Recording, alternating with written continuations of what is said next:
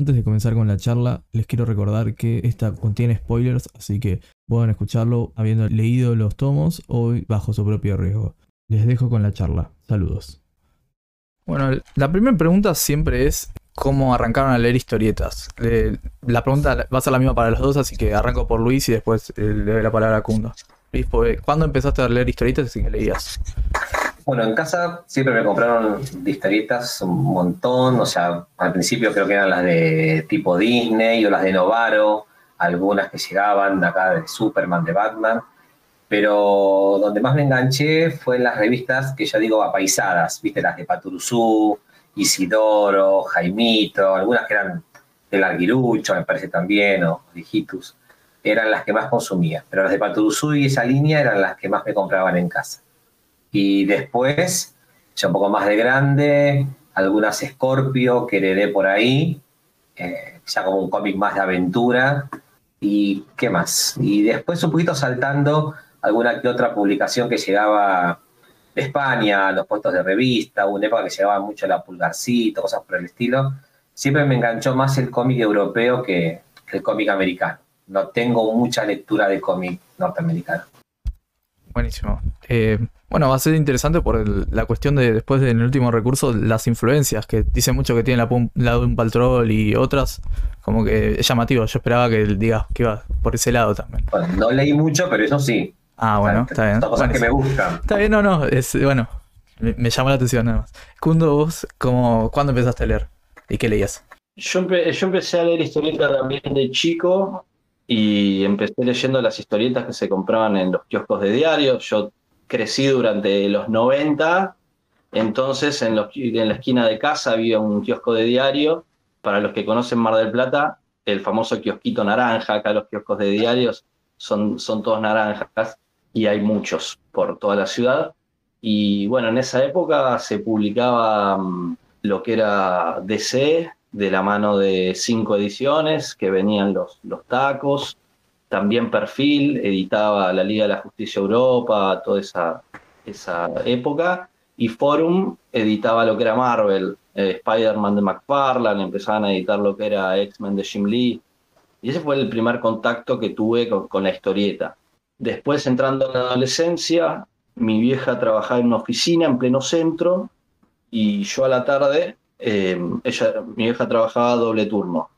Cuando yo salía de la escuela, iba, la, acompañaba y enfrente a la oficina donde ella trabajaba había una galería y dentro de la galería había una casa de canje de libros y revistas. Entonces me pasaba las tardes ahí revolviendo entre las bateas y ese fue el primer contacto que tuve con eh, lo que era la historieta europea, las revistas de antología de, Simo, Totem, Son 84, que eran revistas viejas, o sea, ya para, para estamos hablando casi año 2000, eran revistas ya viejas que solamente se conseguían en, las casas de saldo, en, los canjes. Y bueno, cuando descubrí mm, esas, esas revistas de, antología europea, me, me, partieron en la cabeza. O sea, no, no tenía nada que ver con lo que yo había leído, que era historieta norteamericana, lo, Marvel y DC, fue como que se me abrió todo un panorama y bueno, gracias a eso también después llegué a lo que es Revista Fierro y a los autores nacionales, al trabajo de, Brescia, ¿no? al trabajo de Muñoz, y ahí fue como, nada, amor a primera vista, eso fue lo que dije, quiero hacer esto, o sea, ese fue como mi gran, mi, mi momento de quiebre fue eso, cuando yo teniendo 12, 13 años me encuentro con esas revistas que era algo totalmente distinto a lo que yo consumía tanto en historieta como en televisión. No sé, imagínate, tenés 12 años y abrís las páginas de la zona 84 donde hay sexo, violencia, todo lo políticamente incorrecto, ¿no? O sea, fue como, no sé, me, abrió la cabeza y me hizo conocer un montón de, autores y de géneros eh, que eran totalmente desconocidos para mí. ¿Y cuándo empiezan a, la pregunta también es para los dos esta. ¿Cuándo empiezan a, crear historietas propias? ¿Cuándo empiezan a experimentar con eso? Si querés, Kundo, ahora te toca a vos empezar. ¿Tiene que ver con esta, esta época que estabas contando? ¿Con los 12, 13 años? ¿Por ahí? Yo siempre, como que en mi, casa siempre fue como algo muy natural el tema de dibujar. O sea, yo dibujo desde que tengo uso de memoria prácticamente. como calculo todos los chicos y chicas, eh, antes de, inclusive antes de, hablar, lo primero que hacemos es, dibujar, es garabatear. Siempre dibujé. No tengo recuerdo de algún momento en que dije, no, yo ahora en más quiero dibujar. Siempre dibujé, siempre fue algo muy lúdico, muy natural. Me acuerdo que, no sé, para mis cumpleaños me regalaban fibras, pinturas, resmas de hojas. Eh, mi abuelo pintaba y era muy común cuando iba a la casa de él, él estaba en, en su atelier pintando y usaba sus pinceles, como que siempre fue algo muy natural. Y de chico hacía historietas para mí, después en la adolescencia empecé haciendo historietas que leían mis amigos, y después seguí haciendo historietas y empecé a hacer fanzines y después empecé a encontrarme con guionistas amigos que me ofrecían guiones para que les dibuje, como que siempre se fue dando un camino bastante natural, en ningún momento fui a buscarlo, no, no me, como que nunca me propuse decir, no, de ahora en más quiero ser dibujante, voy a hacer todo para convertirme en dibujante. Como que siempre lo viví un, un camino que se dio de manera muy natural. Buenísimo. Em, ¿y, cuándo, ¿Y cuál fue la primera historieta que, tenés memoria de haber hecho? Sí, ¿qué, historietas hacías? ¿Te acordás? Siempre em, me gustó mucho diseñar personajes se, me, ocurrían personajes basados en personajes que ya me gustaban o en películas que veía y siempre me gustaba de, crearles trajes, crearles historias. Después terminaban en la nada o arrancaba haciendo una historieta y por ahí hacían dos páginas, eh, pero eran cosas así de, principio, nudo y desenlace, ¿no? Una cosa así. Sí, no, no, que eran, no, que arrancó siendo como una especie de, o sea, me gustaba crear personajes y les creaba historias, pero muy pocas veces las, las terminaba haciendo. Y como que, no sé, la primera historia así completa que hice, que fue un fanzine que se llamó Ciudad Mugre, eh, que fueron 21 páginas, eh, lo hice no hace mucho, lo habré hecho hace, no sé, 6, 7 años, calculo yo, que fue el primer fanzine que saqué, o sea, que escribí, que dibujé y que edité pero después como que nunca había, nunca había hecho mm, como eh, todo el proceso junto, como que siempre había sido una cosa más de, mm, de ilustraciones sueltas, de historietas que, no sé, se me ocurría alguna historia y la empezaba, pero nunca la terminaba. Más lúdico, no sé, por lo que decís, como más algo... Sí, sí más como no, sin ningún horizonte, ¿no?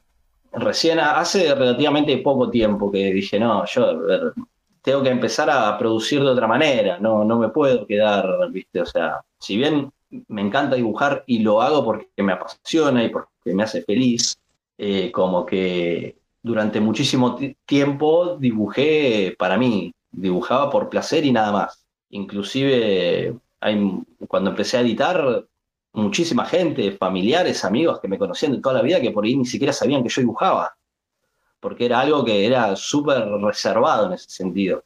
Eh, y te digo, cuando yo hice mi primer fanzine ya era grande, ya tenía 25 años, ¿no?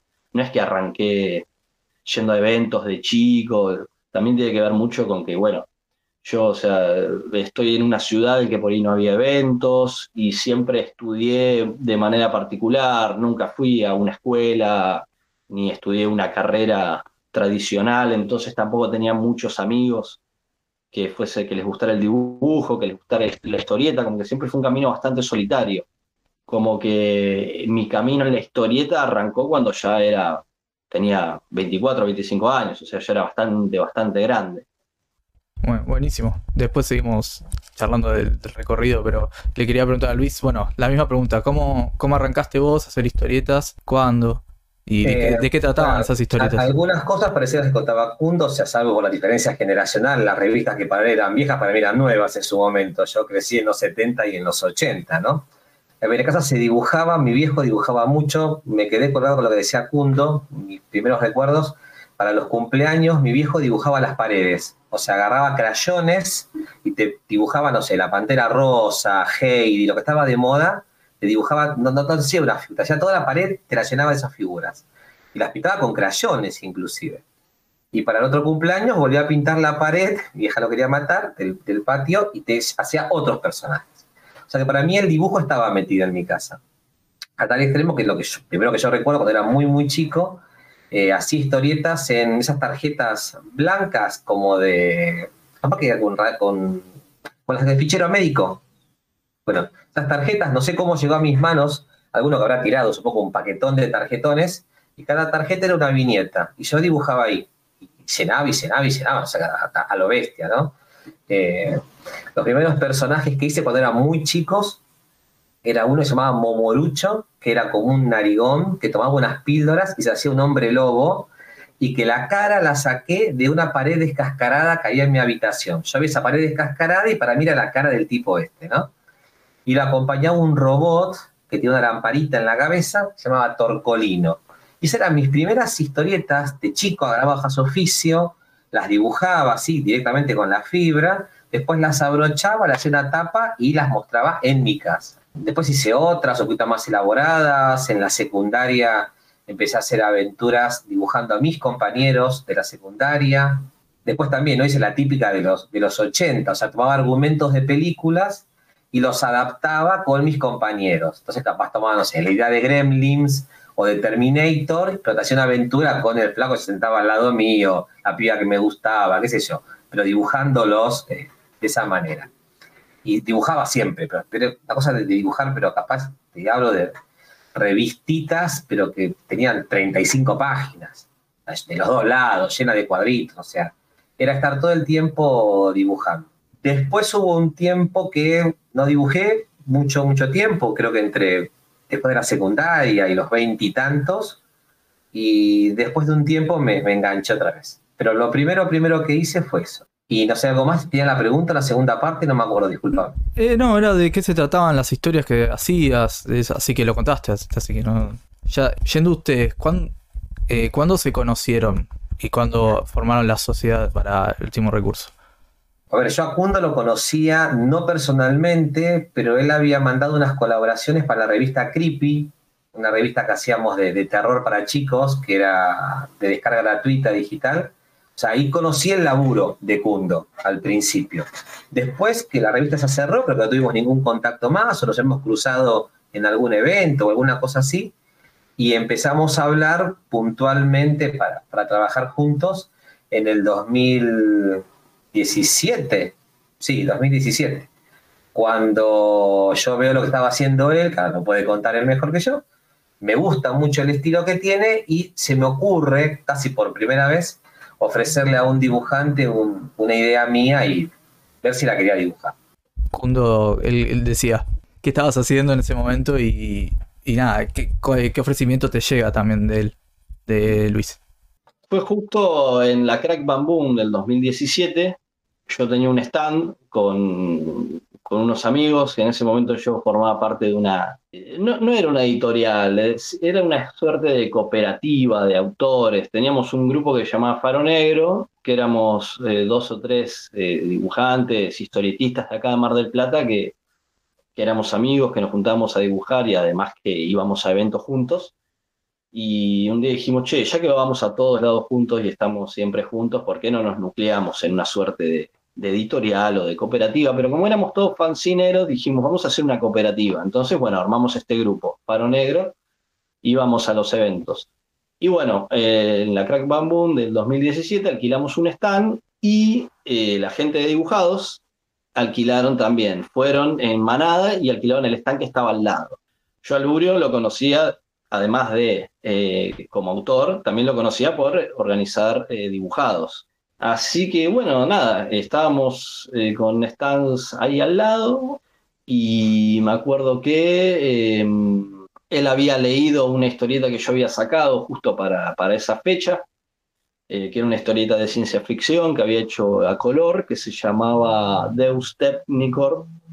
Y bueno, la leyó y tal cual, como dice él, vino y primero me felicitó, me dice que, le, había gustado mucho eh, lo que estaba haciendo y me dice, mirá, me dice, yo tengo un guion, pero que considero que no va mucho con mi estilo y creo que iría muy bien con tu estilo. Eh, fíjate si te interesa, me contó por arriba de, de qué se trataba y la verdad que cuando me contó de qué se trataba, me súper interesó el proyecto. Entonces Le dije, dale, le digo, eh, mandame el guion y vemos qué hacemos.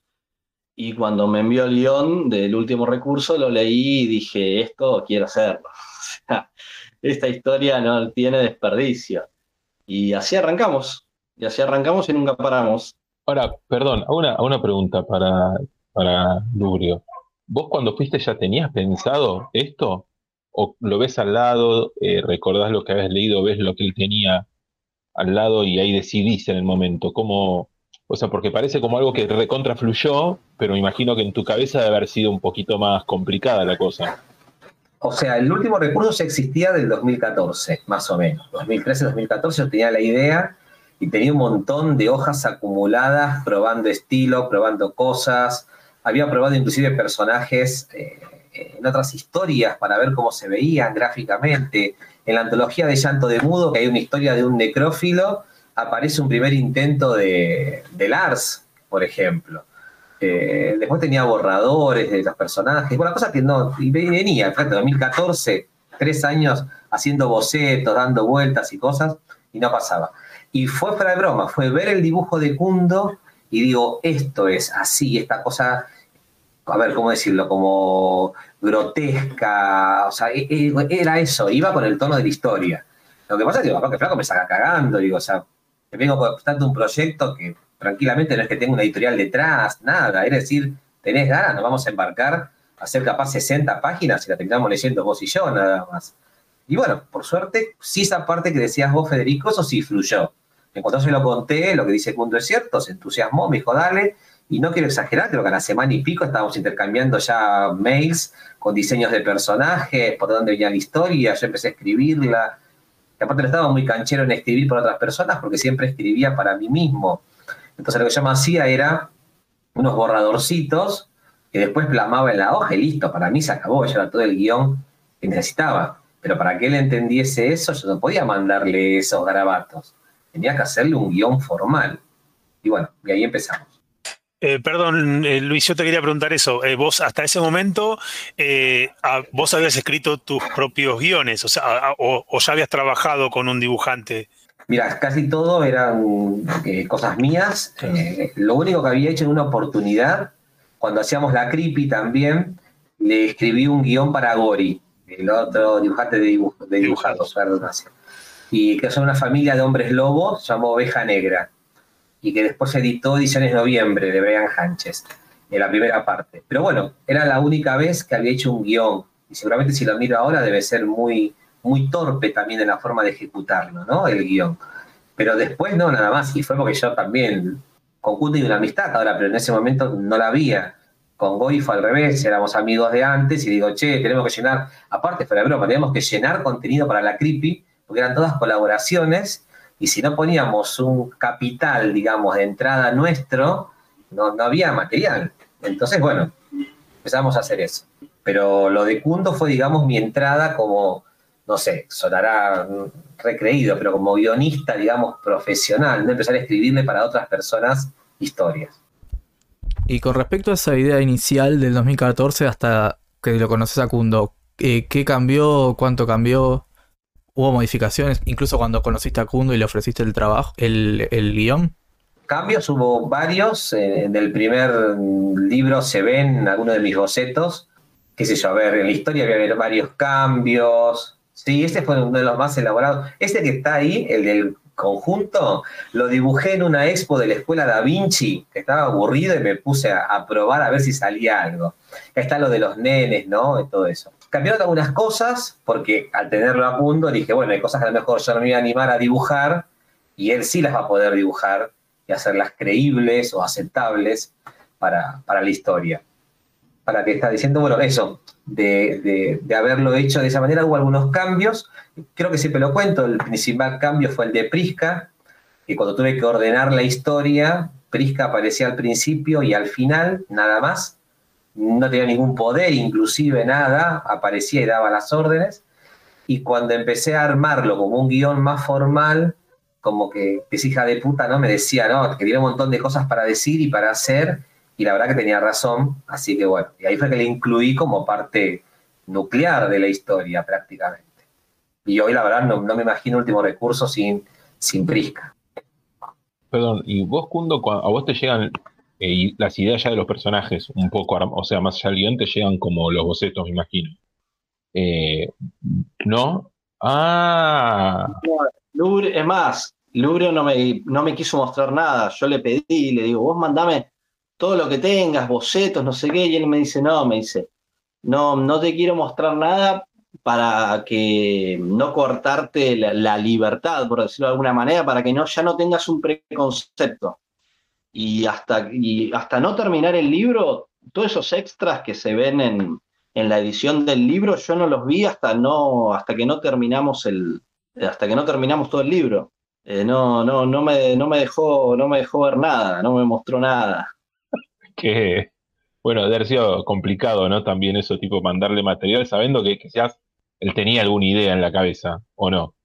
Sí, sí, pero bueno, yo creo que tuvo, tiene que ver con esto, ¿no? O sea, Lurio por ahí, él sentía que si él me, mostraba los diseños o me mostraba las páginas que ya estaban hechas, por ahí como que yo ya iba a arrancar como medio condicionado, ¿no?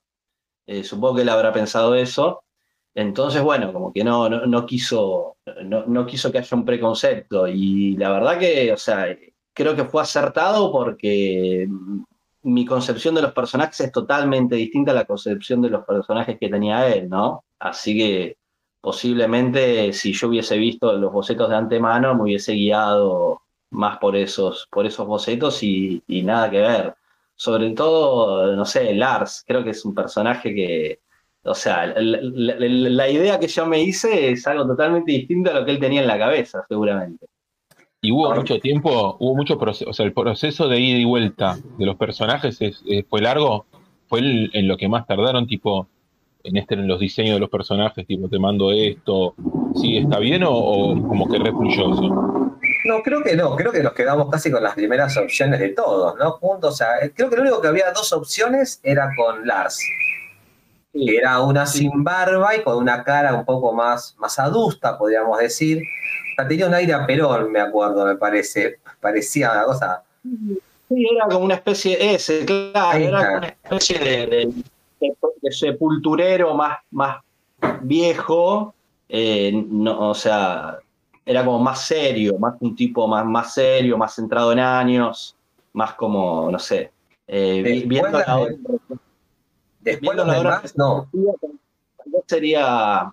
No, no, y después el resto no. No. Había una idea inicial que se me había ocurrido a mí, que era que Max siempre anduviese con una bufanda, no sé por qué, si me había metido, pero creo que al final no lo dibujé una vez con bufanda y después hasta me olvidé y nunca más tuvo bufanda.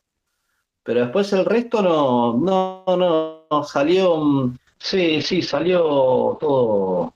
Los primeros bocetos fueron los que quedaron. No, también hubo con el, el tema de Gogó. Yo al principio había hecho como como que Gogó fuese como una especie de, era como una especie de grano gigante, parlante, todo medio como súper deforme. Y Lubrio, me, me, tiró la idea de que sean como gemelas parecidas, más deformes. Claro, eso sí es verdad. Creo que lo que le dije fue, no, que sea como un grano, como un tumor que tiene Ethel en la espalda, pero que encima, con ese humor de mierda, ¿no? encima se, se pretenda parecer a ella que tenga el mismo cortecito de pelo, ¿viste? Una cosa así, como que parezca una cosa mal formada, especie de mini-mi eh, pegada en la espalda, ¿no? Eh, sí, pero creo que fue con lo único. Pero después los demás, Prisca salió de entrada y los demás también, más también.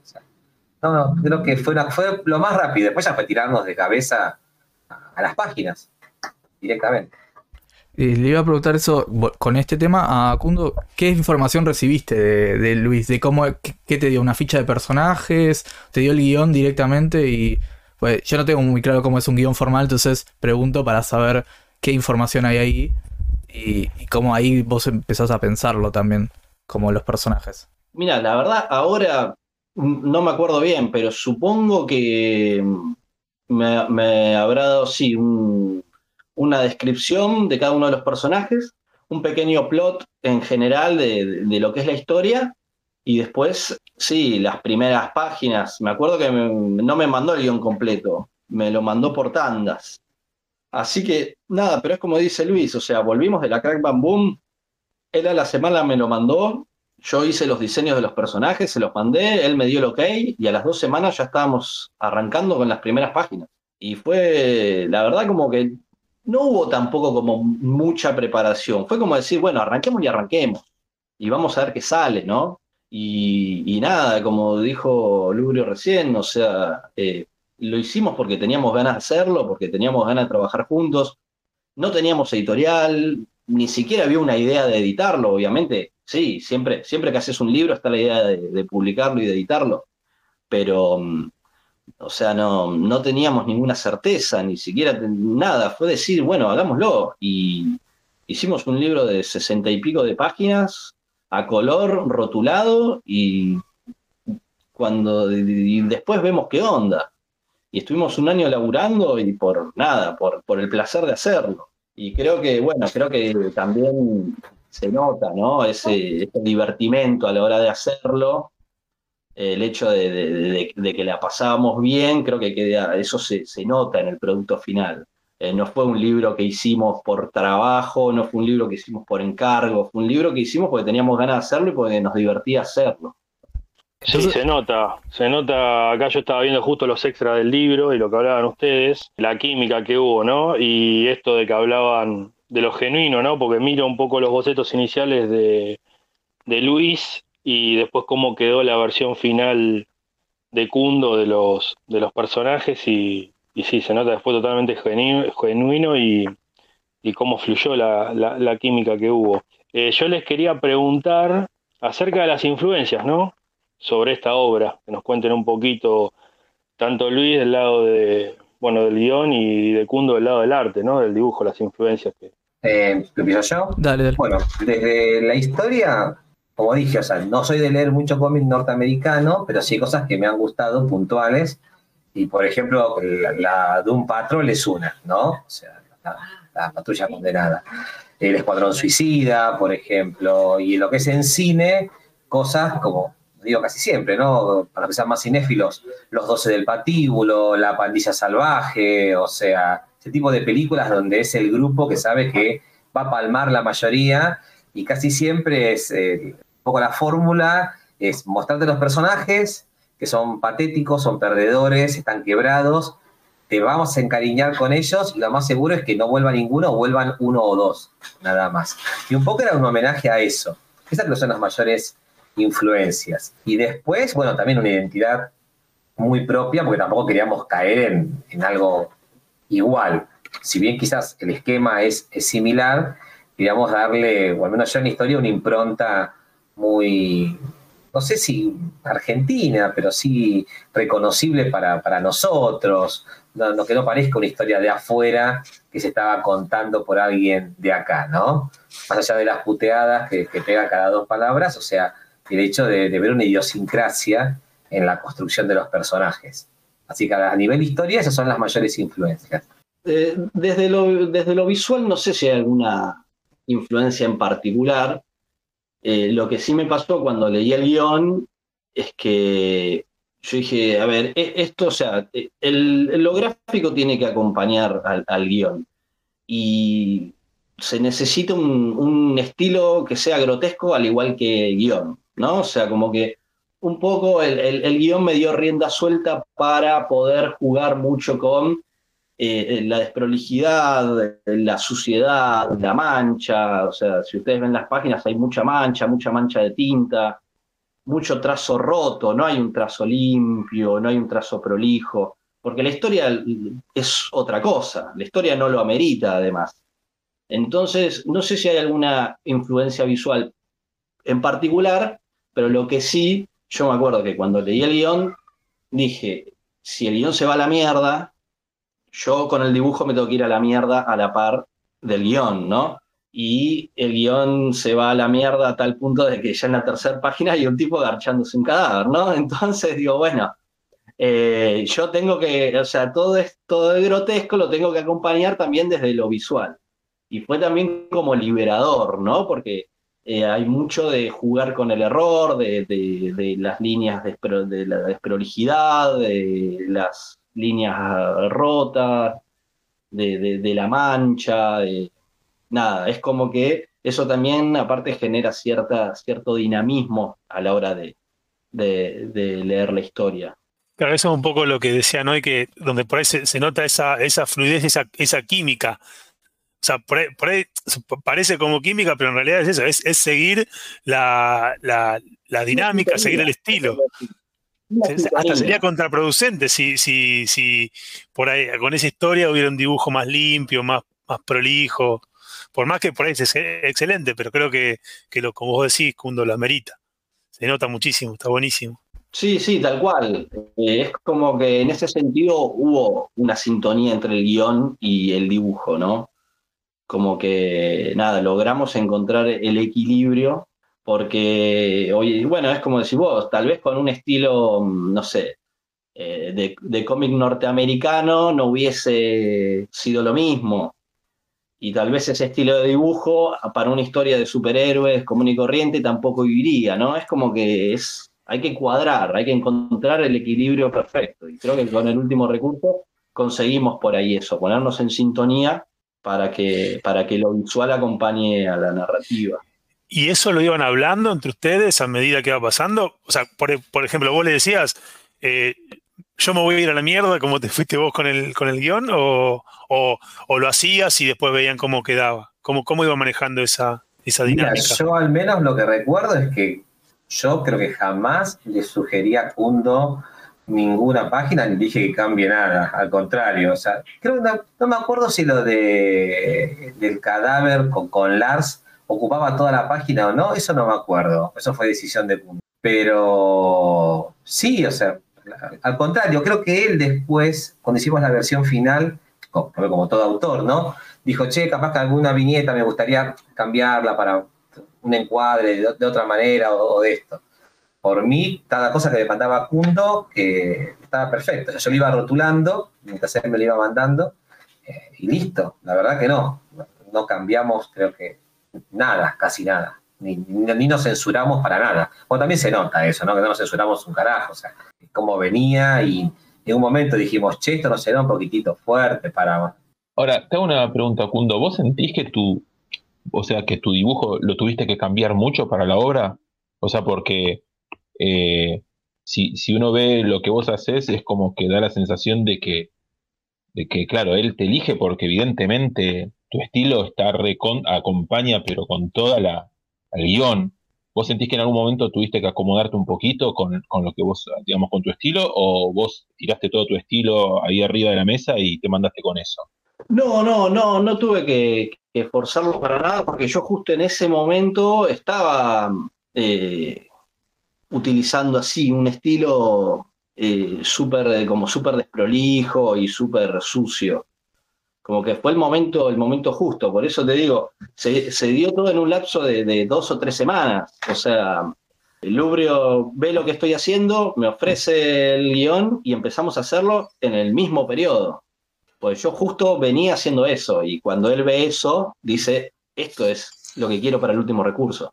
Perdón, eh, ah, no, perdón. Lo que, lo que, sí fue, o sea, no tuve que modificar nada, pero tampoco me tuve que condicionar a nada. Fue justamente decir, vamos a darle rienda suelta con esto. Hay otro tipo de historias que requieren otro tratamiento y uno por ahí sí se tiene que ayornar más o tiene que limpiar más o no. Pero el último recurso llega en el momento donde yo justo estaba en ese proceso, un proceso muy sucio, muy desprolijo. Tal vez ahora eh, estoy manejando una línea más clara o más limpia en algún punto, más cuidada, eh, pero en ese momento fue como, era como mi momento más trash. O sea, yo lo veo hoy en día, el libro, y me doy cuenta que estaba como en el, en el momento más de, desprolijidad absoluta, en el buen sentido de, la palabra, ¿no? Y obviamente el, libro también requería eso. Yo lo estaba buscando, pero no lo encuentro ahora. Estaba buscando Barnabas Jones. Eh, ¿Es más o menos de la misma época, el, el primer último recurso con Barnabas? Claro, porque, no sé, nosotros me acuerdo cuando hablábamos con, hicimos una charla con Damián Conelli, justamente hablábamos por ahí de, de yo le encontraba cierta similitud a las páginas, a las páginas eh, completas. Hay un par en Barnabás que también tienen ese, me hace, bastante acordar más, ya que como que el estilo que está muy, muy parecido, sí. Sí, fue justo, eh, fueron libros, los fui haciendo simultáneamente. Una semana hacía cinco páginas de último recurso, la otra semana hacía cinco páginas de Barnabas. Fue así. Pero eh, Barnabas por eso es un libro donde por ahí no, no manché tanto, porque tal vez la historia, o sea, por momentos sí, las partes, las escenas que, que, que es en los suburbios o esas cosas, sí, pero después tenés otras escenas donde no. Sí, capaz que es más limpio. No tanto, claro. claro pero, pero me parece que las páginas completas, las playas, sí me parece que ahí sí hay cierta, cierta similitud. Sí, sí, fue, fue justo en el mismo momento. El tema es que hay un. El tema es que desde que nosotros terminamos el último recurso hasta que se editó, pasaron dos años también. Eh, sí, pasaron dos años, como dice Kundo, porque fue. En 2017 empezamos. En el 2018 el del 2018 ya lo teníamos terminado el libro. Que lo presentamos para mostrarlo a algunas editoriales, inclusive al italiano que había venido de Ediciones 001. Se lo mostramos, que le había gustado. No era lo que estaba buscando, nos dijo, pero le pareció interesante como material. Es más, nos propuso en ese momento si queríamos hacer otra historia de otro tenor totalmente diferente, cosa que obviamente no hicimos. Se lo podíamos mostrar que le había gustado. Eh, y empezamos a buscar editoriales ahí. Y ahí cuando dijimos, esto no lo va a publicar ni Dios, porque todos empezaban a mirarlo, está bien preso. entonces, eh, tercera página está Lars garchándose una muerta. Pasa otra cosa, está Prisca puteando, más una editorial, como corresponde, ¿no? Dijeron, che, esto no es para nuestro perfil editorial. Así que estuvo bollando unos meses, y ahora después si quiere que lo cuente Cundo, él fue quien hizo el contacto con Ibera la Bestia, pero hasta en un momento, creo que yo lo último que le había dicho a Kundo es, mirá, si pasa un tiempo más y no pasa nada, ponemos la quita nosotros y lo sacamos nosotros para un próximo evento que yo pienso que va a encontrar un público. Bueno, y ahí si quiere que cuente Kundo.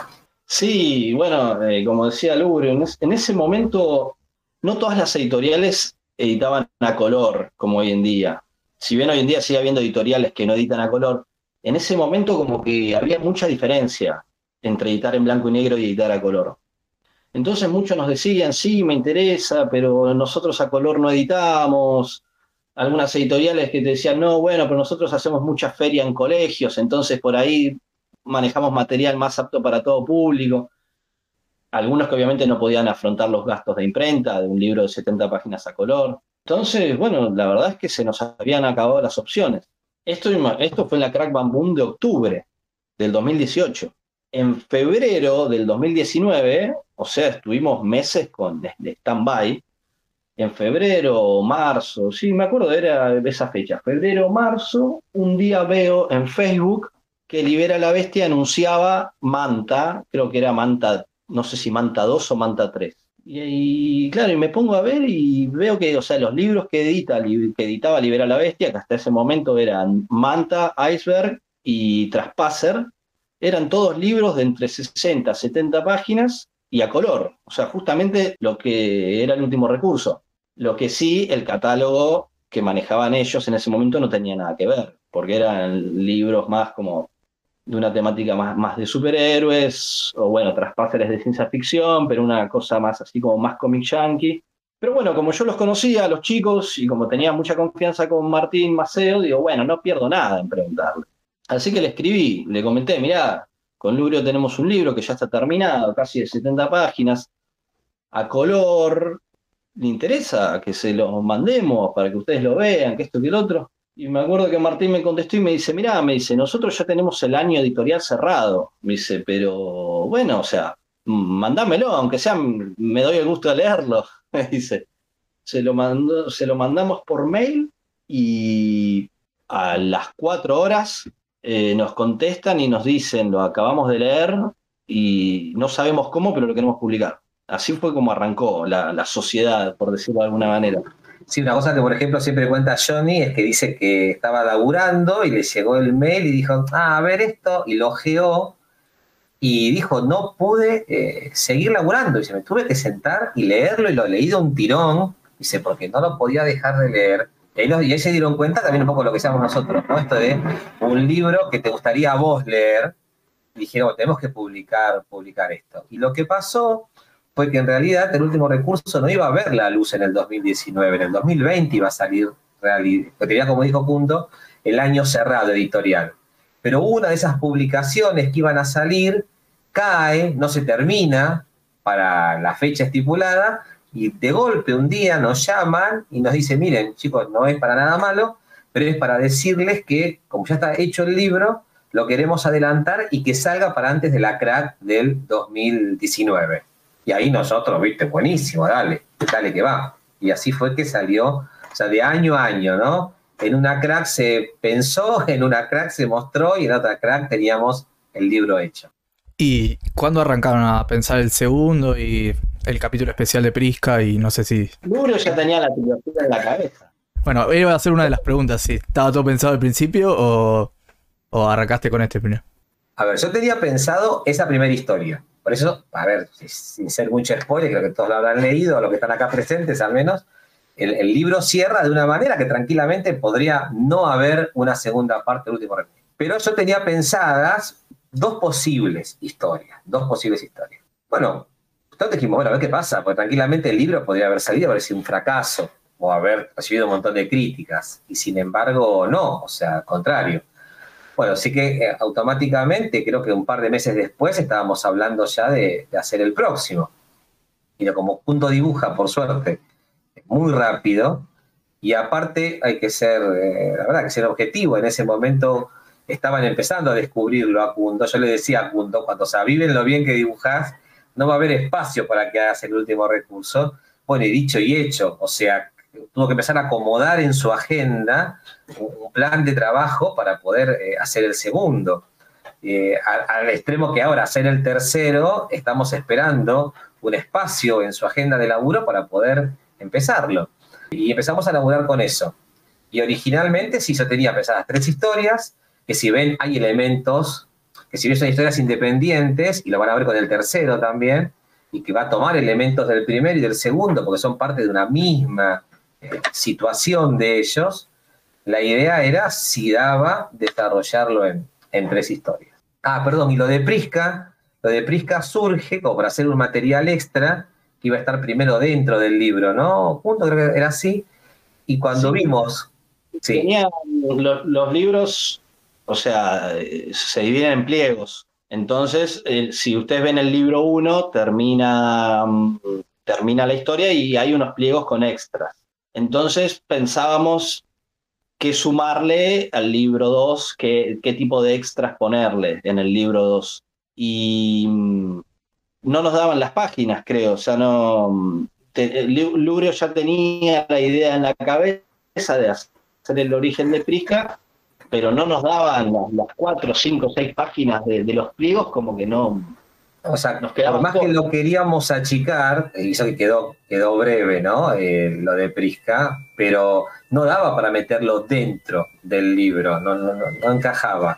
Entonces, bueno, los chicos, me refiero a Johnny y a Marto, bueno, la movida editorial que ellos hacen, que de acá sobra un pliego de acá, que de acá sobra, o sea, con lo que quedaba, daba justo para hacer una revistita independiente con, esas pocas páginas.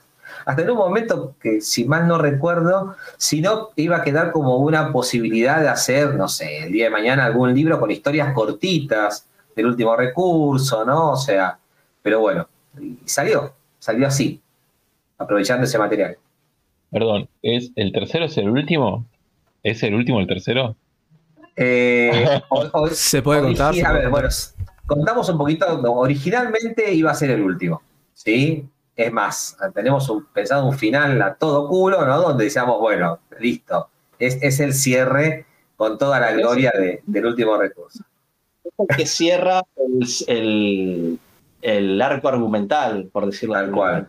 Bueno, y la cosa es que así hablando, un día pobre yo les caigo y le digo, che, o sea, saben que se me ocurrieron algunas cositas más que para el último recurso. Y bueno, así que quedó ahí, un, pequeño plan editorial para el último recurso.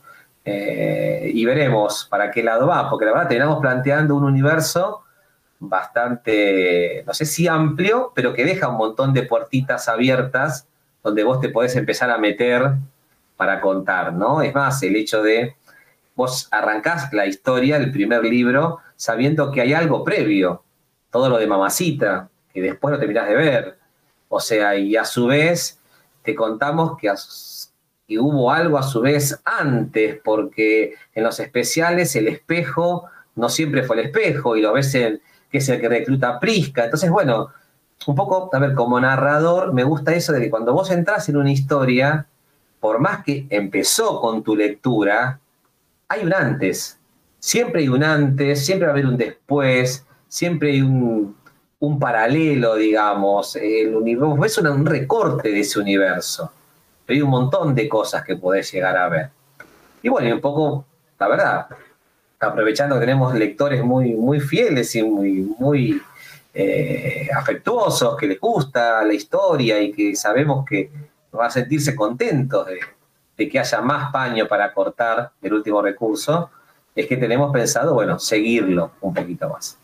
Eso es buenísimo porque me parece que, están para cubrir un hueco hoy en la historieta nacional que está faltando, esa continuidad de, historias de personajes.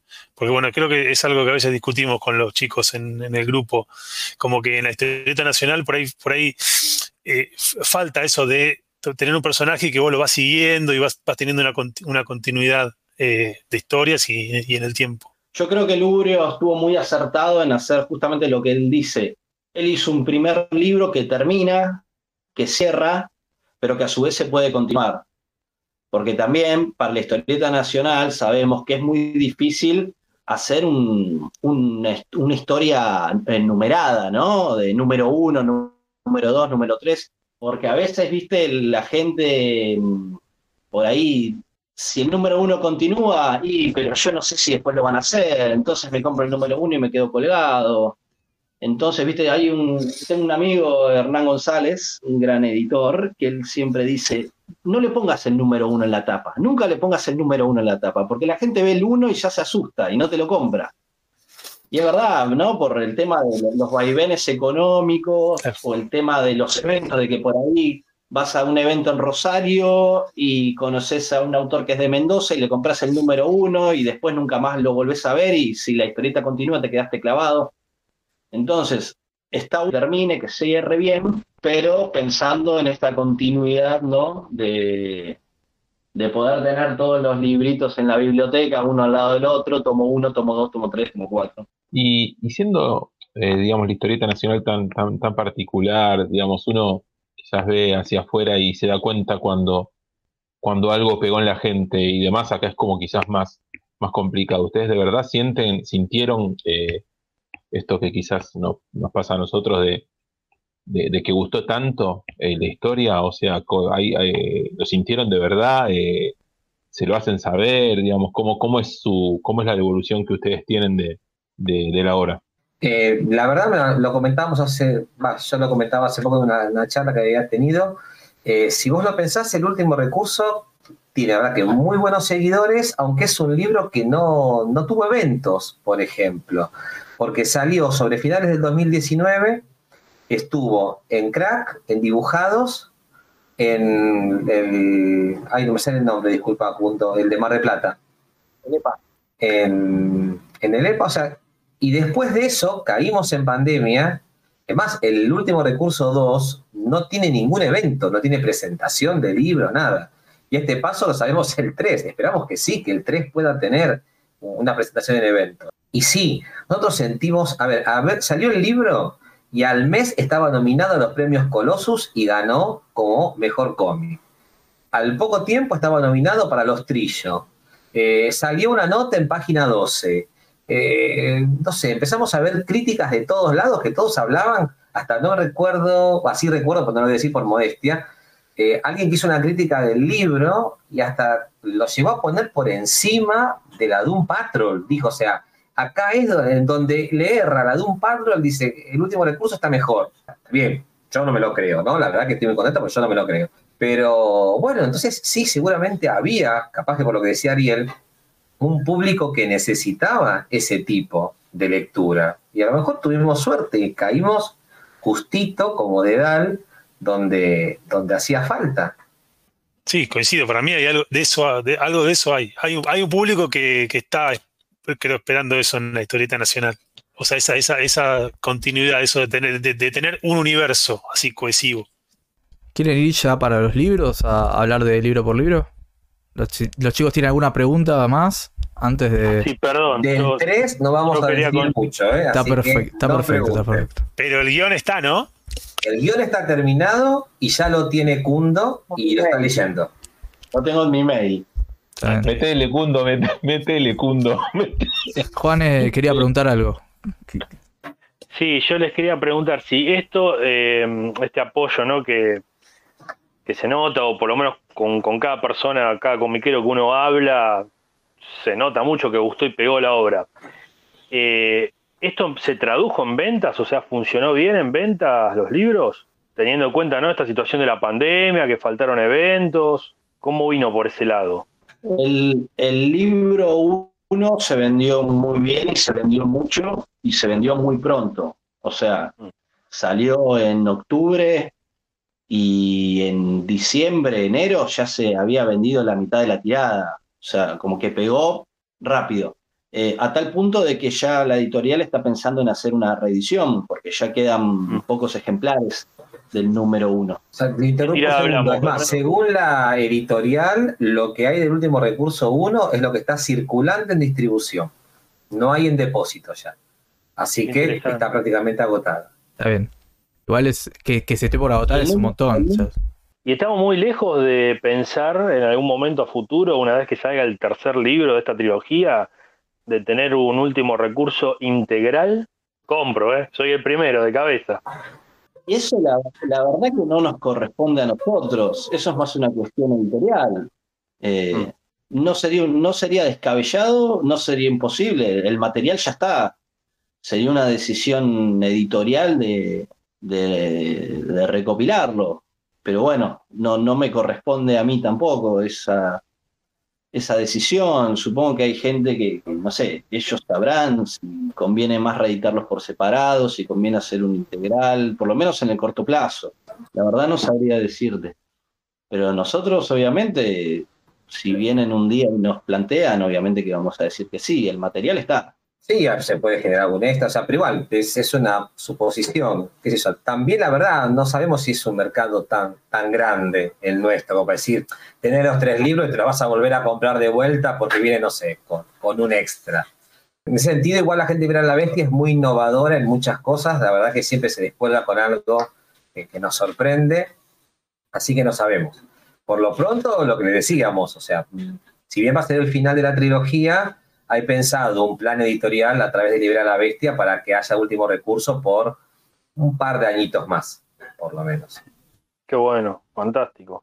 Sí, yo creo que lograron por ahí eh, esto que hacía tiempo no se veía, de como, como crear o instalar una nueva franquicia, ¿no? Porque es como que abrieron una puerta un universo que parece súper rico y da para contar un montón de cosas. La verdad que, que está buenísimo. Lo felicito realmente. Bueno, gracias. Ojalá fuese así. Y lo que decimos siempre es, bueno, estamos esperando también a ver qué sucede. Una cosa que hemos contado en un par de lugares, aunque siempre tenemos que morder la lengua porque no podemos dar mucho detalle porque la editorial no nos permite hacerlo, es el último recurso está vendido desde hace un par de años afuera, Europa. Lo que pasa es que no sale porque obviamente ya se demoró también todo. Es una editorial modesta también, es que, lo vendimos a un editorial muy, muy grande, editorial también que está saliendo con sus primeros títulos y estamos esperando en cualquier momento el anuncio donde supuestamente ya estaría saliendo para el año que viene. Así que habrá una versión europea del último recurso. Y eso también podría llegar a modificar mucho ¿no? el destino del libro no sabemos. Claro. Yo les quería hacer una pregunta, más que nada para ver su opinión, eh, ya que mencionaron el tema de innovación de la, editorial, eh, por cómo se... O, qué piensan del tema que el último recurso fue también editado en formato digital y que también la editorial tiene, ahora por ejemplo, una obra de, donde Kundo hace el arte que también es en formato digital. ¿Cómo, cómo ven eso, el, el formato digital en la historieta? Kundo, ¿querés empezar vos? A ver, eh, voy a intentar tener una mirada no, no, desde, no desde el caso del último recurso en sí, sino una mirada más general. Em, Yo no. eh, eh, es, es muy difícil el hecho. mm, Por una cuestión de, de- fuerza mayor, por una cuestión de pandemia, el año pasado la mayoría emigramos a la historieta digital porque era la única manera que se tenía de eh, publicar y hacer historieta, ¿no? Marzo, abril del año pasado, las imprentas cerradas, no había eventos y toda la gente estaba todo el día en su casa, entonces es como que hubo un boom de la historieta digital, ¿no? O sea, no solamente muchos aprovecharon para editar en digital, sino inclusive gente que tenía libros ya hechos, que los liberó, por decirlo de alguna manera, ¿viste? Como que hubo una especie de, de- de boom, ¿no? Eh, independientemente a eso, yo creo que la historieta digital hace mucho tiempo que está en auge, la historieta digital, el webcomic, y creo que son cosas que se complementan. No, no creo que sea una cuestión de decir que una cosa es mejor que la otra. Obviamente cada uno tendrá su preferencia. A algunos les gustará más una cosa, a algunos les gustará más otra cosa. Yo en lo particular son cosas que complemento. A mí me gusta mucho la historieta, leer historieta en papel, me gustan los libros. Soy muy fetichista con el tema de los libros, me gusta ver cómo están impresos, me gusta ver cómo están armados, me gusta el papel, pero también leo historieta digital, eh, sobre todo historieta digital, o que ya no se consigue, o que cuesta conseguirlo porque es del exterior, o autores que no llegan. Entonces lo tomo como un complemento, pero también hay que estar conscientes de que hay una generación que lee historieta digital y le gusta la historieta digital y milita la historieta digital y hace historieta digital. No es que se hace historieta digital por descarte, se hace webcomic por descarte. Hay gente que le gusta ese formato, que milita ese formato y que lo hace. No es una cuestión menor, ¿no? Inclusive muchas veces creo que a veces el webcomic está como tirado abajo, ¿no? Me hace acordar como hace unos años se ninguneaba el fanzine, como que una cosa es el libro y otra cosa es el fanzine. Creo que a veces pasa un poco eso con el webcomic, como, como el webcomic como que se lo bastardea un poco, porque, ah, bueno, es webcomic, o bueno, lo subimos a webcomic y listo. Creo que hay que estar consciente de que eh, son distintas plataformas, son distintas maneras de consumir, eh, hay gente que, que le gustará más una cosa, que le gustará más otra, pero son complementos, son cosas que se complementan y la verdad para los que somos autores son herramientas maravillosas, porque vos hoy en día haces un webcomic y con solo un clic lo está leyendo millones de personas, lo lee gente desde la, otra parte del mundo, eh, lo podés hacer eh, fácil, lo podés hacer barato, lo dibujás en tu casa, lo escaneás, lo subís, la gente lo lee gratis. A mí como autor el tema de, de- los cómics digitales me genera, me dieron la posibilidad de llegar a un público, a muchísimo público que de otra manera no hubiese, no hubiese llegado. Hay gente que compró el último recurso, que vive en, España, que vive en Estados Unidos, argentinos que viven en el exterior, que han leído el último recurso gracias a, que lo pueden leer de, manera digital. Y hay gente joven que lo compró digital y solo lo, compró digital y, y no lo compró físico porque le gusta leer historieta digital también, ¿no? Es como que hay que ser conscientes también de eso, de que muchos por ahí hicimos historieta digital por necesidad en momento de pandemia, pero que eh, hay un público que consume eso y hay que estar atento y hay que atender esa demanda también. Bueno, yo totalmente de acuerdo con lo que dice Kundo, sí, por lo que decíamos al principio, diferencia generacional, o sea, para mí el cómic es papel todavía, me cuesta un poco leer en digital. Si bien es cierto, es un poco capaz hipócrita de mi parte, porque si bien lo que yo puedo comprar en papel lo hago, tengo que reconocer que hay un enorme caudal de cómic que yo lo leo en digital, porque no puedo comprarme todo, porque como decía Kundo, no llega, y sí es una herramienta muy importante, porque sin lugar a dudas el hecho de que el último recurso va a tener una edición europea es porque alguien lo pudo leer de manera digital, porque a ese país no lo iba a poder adquirir de otra manera. Así que, bueno, también es una cosa importante. Yo me puse contento cuando, cuando Kundo dijo que había mucha gente joven que compraba el digital y yo pensaba que le sumaba y le- después le sumó el físico. Pues yo soy entonces soy un viejo que me compré el digital y el físico. Pero bueno, y vamos por el integral también, ya que, ya que la idea de Juan. Todo, Ojalá. todo. Todo, todo. Bueno, arrancamos con los libros. Yo igual Como lo quieran. repasamos. Yo, yo dis- disculpe, ya estoy con la media luna, así que por mí, muchachos, sigan, pregunten. Eh, ¿Alguno de los chicos quiere hablar del primero? ¿Qué les pareció? Yo me quedé con algo en el tintero para Luis, eh, que comentó al principio. ¿Habrá posibilidad de que en algún momento veamos al personaje este que comentaste, al lobizón? Puede andar en el grupo. Eh, no creo, porque era una cosa muy primitiva, lo que conté ya al principio, no, muy inocente. Eh, hice dos o tres revistitas con él, cosas de, de chico, te estoy hablando de, de un personaje de los nueve, diez años, o sea, de mi escuela primaria. Creo que de la primaria no pasó, creo que se murió en séptimo grado, así que quedó, quedó ahí. No, no, no, no. Tenemos pensados eh, algunos villanos nuevos o cosas, obviamente, nuevas que van a ir apareciendo y que van a ir descubriendo del último recurso, como decíamos, como un universo más amplio.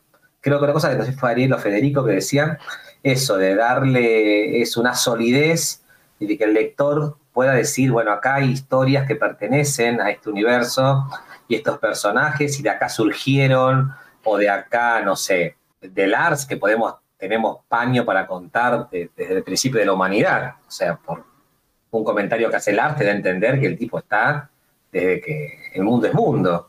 Así que bueno, esperemos hacer eso. Bien.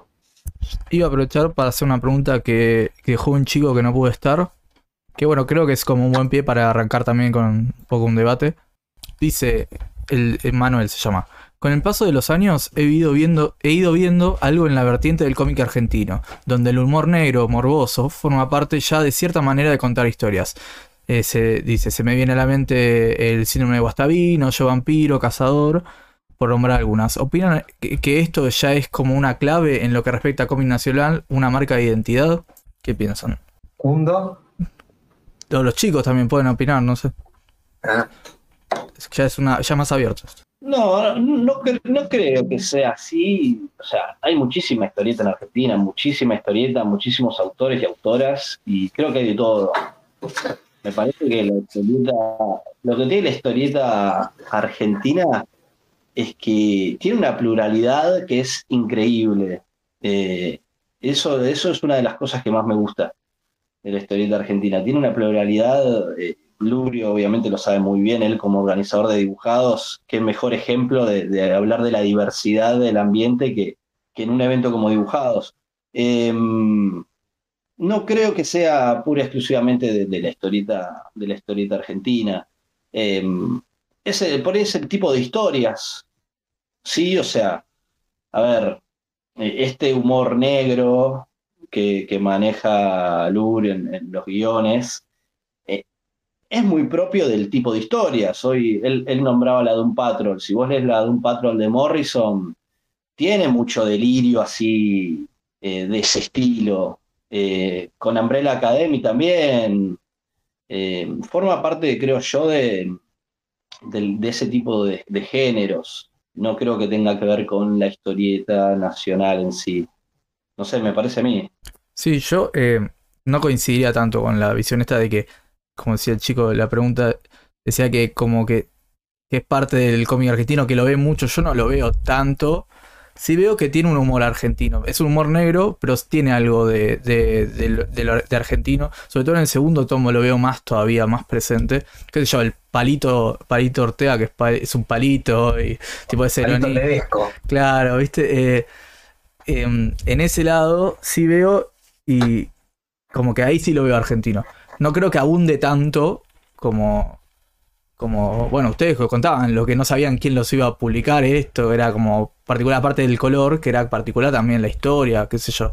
No sé si los chicos quieren aportar algo más, eh, pero a mí me parece que, que es No, Yo argentino. una sola cosa, perdón, lo que decías al principio, eh, yo al, al revés, ¿no? Pensaba todos los ejemplos de cosas que no tienen ese tipo de humor y que son parte de, de nuestro cómic, no sé, autores como Soli Otero, Fran Fantino, o sea, un montón de gente donde ese humor no lo usan ni por broma.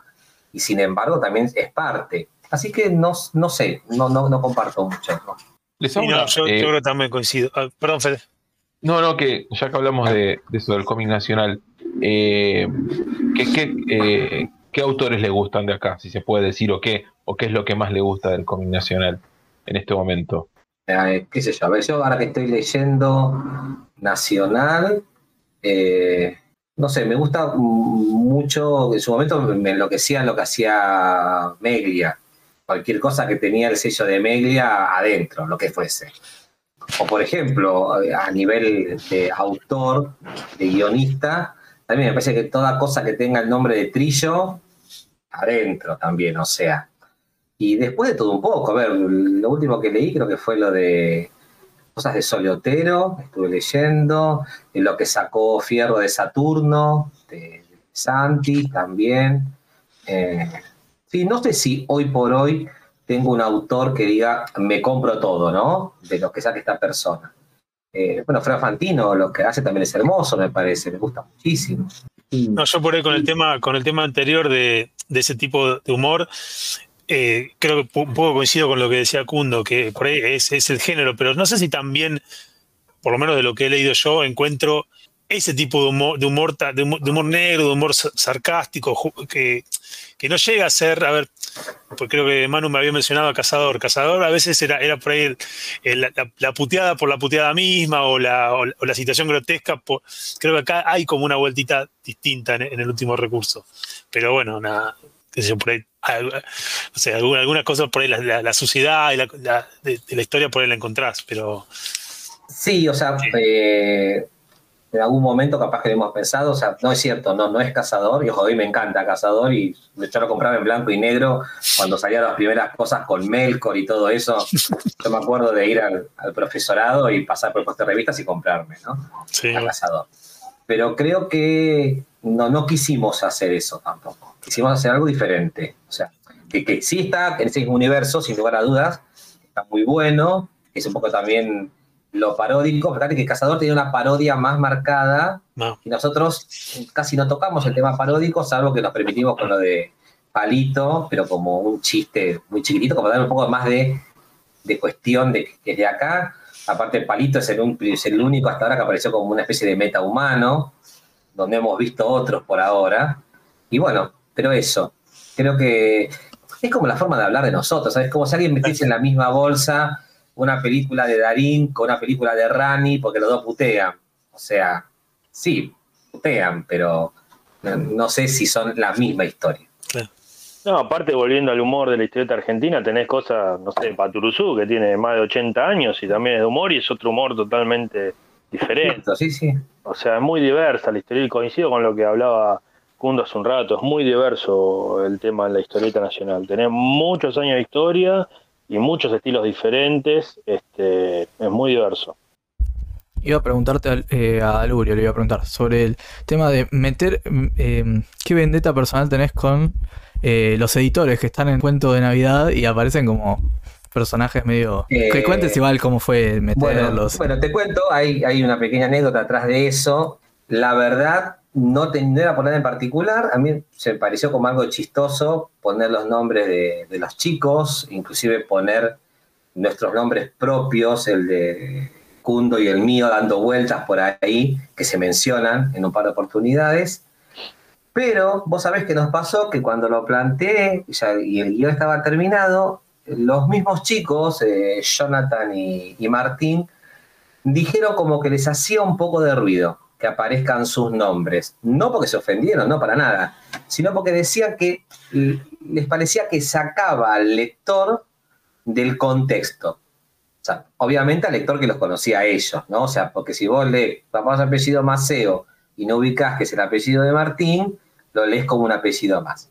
Pero os decía esto de, bueno, entonces la verdad lo, lo como un único chiste, hasta pensamos capaz de algún momento sacarlo o no, dijimos no, al final pero quedó y seguramente va a ser por única vez. No creo que lo, empleemos de nuevo. Sí, a lo mejor vamos a permitirnos jugar, así como hicimos con Palito, con alguna cosa que podamos medianamente reconocer o por una actitud muy nuestra, alguna cosa, y reírse un poco de, lo que somos como, sociedad, ¿no? Nada más que. Creo que, también creo que también un poco eh, hay mucha gente que, que le gustó el último recurso y que lo ve como algo diferente a otros libros porque tiene ese argentinismo que otras historias más universales no tienen, ¿no? eh, tiene esa cosa cómplice, ese chiste cómplice, ¿no? De, esa cuestión de, de entre nosotros. Eh, tal vez eso es una de las cosas que diferencia a otro tipo de historias, ¿no? Que, de otros géneros. O hay gente que se siente identificado porque se siente identificado con tal personaje, porque tiene esta suerte de, chiste interno de, con el tema de Palito Ortega o alguna otra cosa. Eh, no sé, creo que hay como una genera una complicidad entre autor y lector que eh, también es- está bueno y hace que los lectores lo si- sientan a la historia más propia que otro- otros libros u otros géneros, me parece también. No sé, ustedes, díganme ustedes, por ahí que les parece que le- si sienten por ahí que este tipo de argentinismo es como que estás leyendo algo más, no sé, que es más, que es más propio. Eso es algo que también nosotros generalmente lo, lo hablamos y por ahí lo, lo vemos como un gancho para... a ver, porque a veces como que, está siempre rondando esa pregunta de ¿por qué el lector de cómic no se engancha tanto con la historieta nacional? Y creo que estas cosas son las que hacen, las que tiran de gancho. Como en otras historietas hay un, un no sé, un elemento del, del, del, del ambiente, no sé, qué sé yo, el otro día cuando eh, hablábamos con Salvador Sanz también, que en sus historias está, aparecen, no sé, el abasto, la, la biblioteca, qué sé yo, son cosas que te, de alguna forma te, te enganchan, te hacen sentirlo como propio y, te, y, vas para el lado de la historieta nacional. Sí, yo coincido que está buenísimo eso. Esa, esa complicidad te atrae y te lleva a eso. Yo creo que a veces lo que funciona es una mirada propia también, ¿no? Esto de hacerlo, pero con una cierta sutileza. O sea, porque por, también por nuestra idiosincrasia no somos quizás como el norteamericano promedio que ve la bandera y la quiere ver en todos lados, flameando en cada fotograma de la película, el monumento a Washington y se enorgullece de ver que cante el himno a una parte de la película y se lleva la mano al pecho. A nosotros a veces como que nos pasa como sociedad que somos un poquitito ajenos a toda esa cosa de demostración, me parece. O sea, a lo mejor verlo en una cosa dosificada, como decías vos, ah, sí, es el abasto, está bueno, se ve de fondo. O sí, mira, por cómo puteo, por cómo habla, por lo que come, es de acá. Pero sin necesidad de que te lo machaquen tanto. Me parece que a veces tal vez funciona eso, porque también es nuestra forma de ser, ¿no? Eso más de soslayo. Claro, Claro, es lo que es tipo, si lo agarrás, lo agarrás, y si, y si no, seguís de largo, igual, Claro. igual sirve, igual está ahí, y bueno, es lo que iba a está decir. para el que lo quiera agarrar. Eh, la primera vez que leí el primero, que lo leí hace unos meses, eh, hace un tiempo cuando compré, eh, no me, no me, o sea, no noté tanto, no, me puse a pensar que era en Argentina. Después, estos días releyéndolo, me doy cuenta que, no sé, es un colegio que tenés el, símbolo, viste, que está ahí colgado. a- La, entonces te das cuenta, pero como que no, no es, como vos decís, no es algo que es, que ves la bandera y de repente, no sé, es, es más por la tangente que se ve, como que vos tenés que estar como atento a los detalles. Y mm, Vale, iba a preguntar a los chicos. Porque también eh, está el debate de que en el segundo se va más a la mierda. ¿Consideran que, que es así? Yo creo que igual está bastante alta la vara del primero, así que. Es que eh, o sea, las primeras eh, tres páginas del primero ya es muy difícil. O sea, yo me acuerdo cuando lo compré que ya la tapa, ya la tapa te, te resulta como algo raro en el, en el buen sentido, ¿no? O sea, es- Ya el monstruo de, de fondo, viste, de caca parece- y vómito, es grotesco, es sí, tremendo. tipo, lo voy a leer a la noche, me parece que lo voy a leer cuando todos se vayan a dormir. Me pasó eso. Y después me pasó eso lo mismo que le pasó al, al- no sé si era el editor o quién el que lo leyó, cuando ustedes se lo mandaron, que nada, me sentí y lo leí. Y nada, fue una, de una, de una pasada así, me tenía que aguantar la risa, porque es eso, es, hay veces que es tan grotesco que te genera, te causa gracia, o sea, y no es gracioso lo que está pasando, porque la- el- lo que está haciendo este muchacho no es gracioso.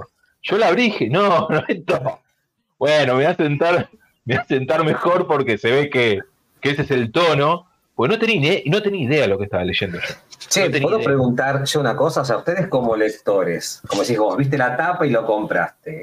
¿Y era lo que te esperabas? O sea, No, yo no, yo no. De hecho, me resistí al principio a comprarlo un par de veces, debo decir.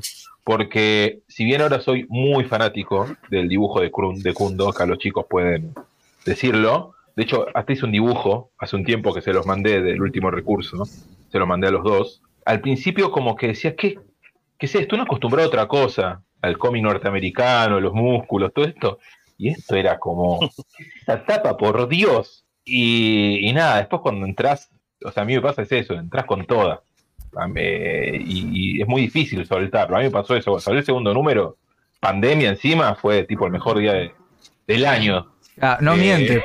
Porque arrancás no. y arrancás con todo, tipo. Es, Es como que no te da lugar a, a Claro. pensarla mucho. Ah, bueno, este es el tono, bueno, listo. O lo largás y lo dejás un costado y no lo, no lo agarrás nunca más.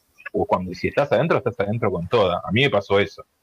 A mí, me, a mí me encantó puntualmente, a mí me encantó desde que, desde que lo vi. Me, me chocó mucho la, la tapa, ¿no? Eh, igual, si bien a mí me lo recomendó Fede y algo me había comentado, ya ver la tapa y empezar a leerlo, dije, wow, esto es como una mezcla entre, no sé, una amalgama entre lo grotesco, lo bizarro y lo crudo, ¿no? Porque, como decía Fede, hay cosas que pasan en la historia que no son, digamos, no son para chiste, pero no sé, digamos, la ambientación que tiene y la forma de contar y el dibujo te termina haciendo que te cause gracia, pero pasan cosas re crudas, ¿viste? Entonces esa amalgama es, es espectacular. Yo ya estoy adentro del primer libro, es como que quedé adentro, me pareció espectacular. A mí me pasó algo raro. Eh, como que la, a ver, como que la sinopsis, que la sinopsis que había leído o reseñas que había leído, hacían mucho hincapié en lo, por ejemplo, en, el personaje de, Max, con el tema del vómito, como que, era muy, muy bizarro por el tema de, los, más así, lo escatológico, por ahí decirlo. Y a mí la verdad que eso no me, o sea, yo soy bioquímico, o sea que estoy acostumbrado a entre la mierda, la, la, los- el esputo y la meada. Eh, no, me genera nada. Entonces, eh, como que no, me, llega. Eh, después, bueno, adentré un poquito más en la, en la reseña. y Sí, nada, obviamente me, me, me copó cuando lo leí, me encantó. Y por ahí, con, con lo que mencionaba Guido, con el, con el irse a la mierda, o por ahí llevarlo un poquito más, no, no me llegaba tanto por el lado de lo escatológico, pero sí me, sí me- me cagaba de risa y me llegó con, con el tema de lo, por ahí de lo sexual. Entonces, por ahí digo que el segundo para mí se iba un poquito más a la miércoles con las, la relación entre, entre Prisca y Lars.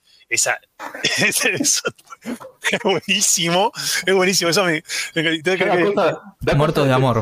Eso. No, Sí, da cosa de pensar en esa relación nomás. Es- Es como, era raro, ya es raro. Es muy No, raro. aparte te, te pega con todo porque vos la ves a Prisca y es como una nenita y habla en tono de una mujer sexópata de 50 años, ¿viste?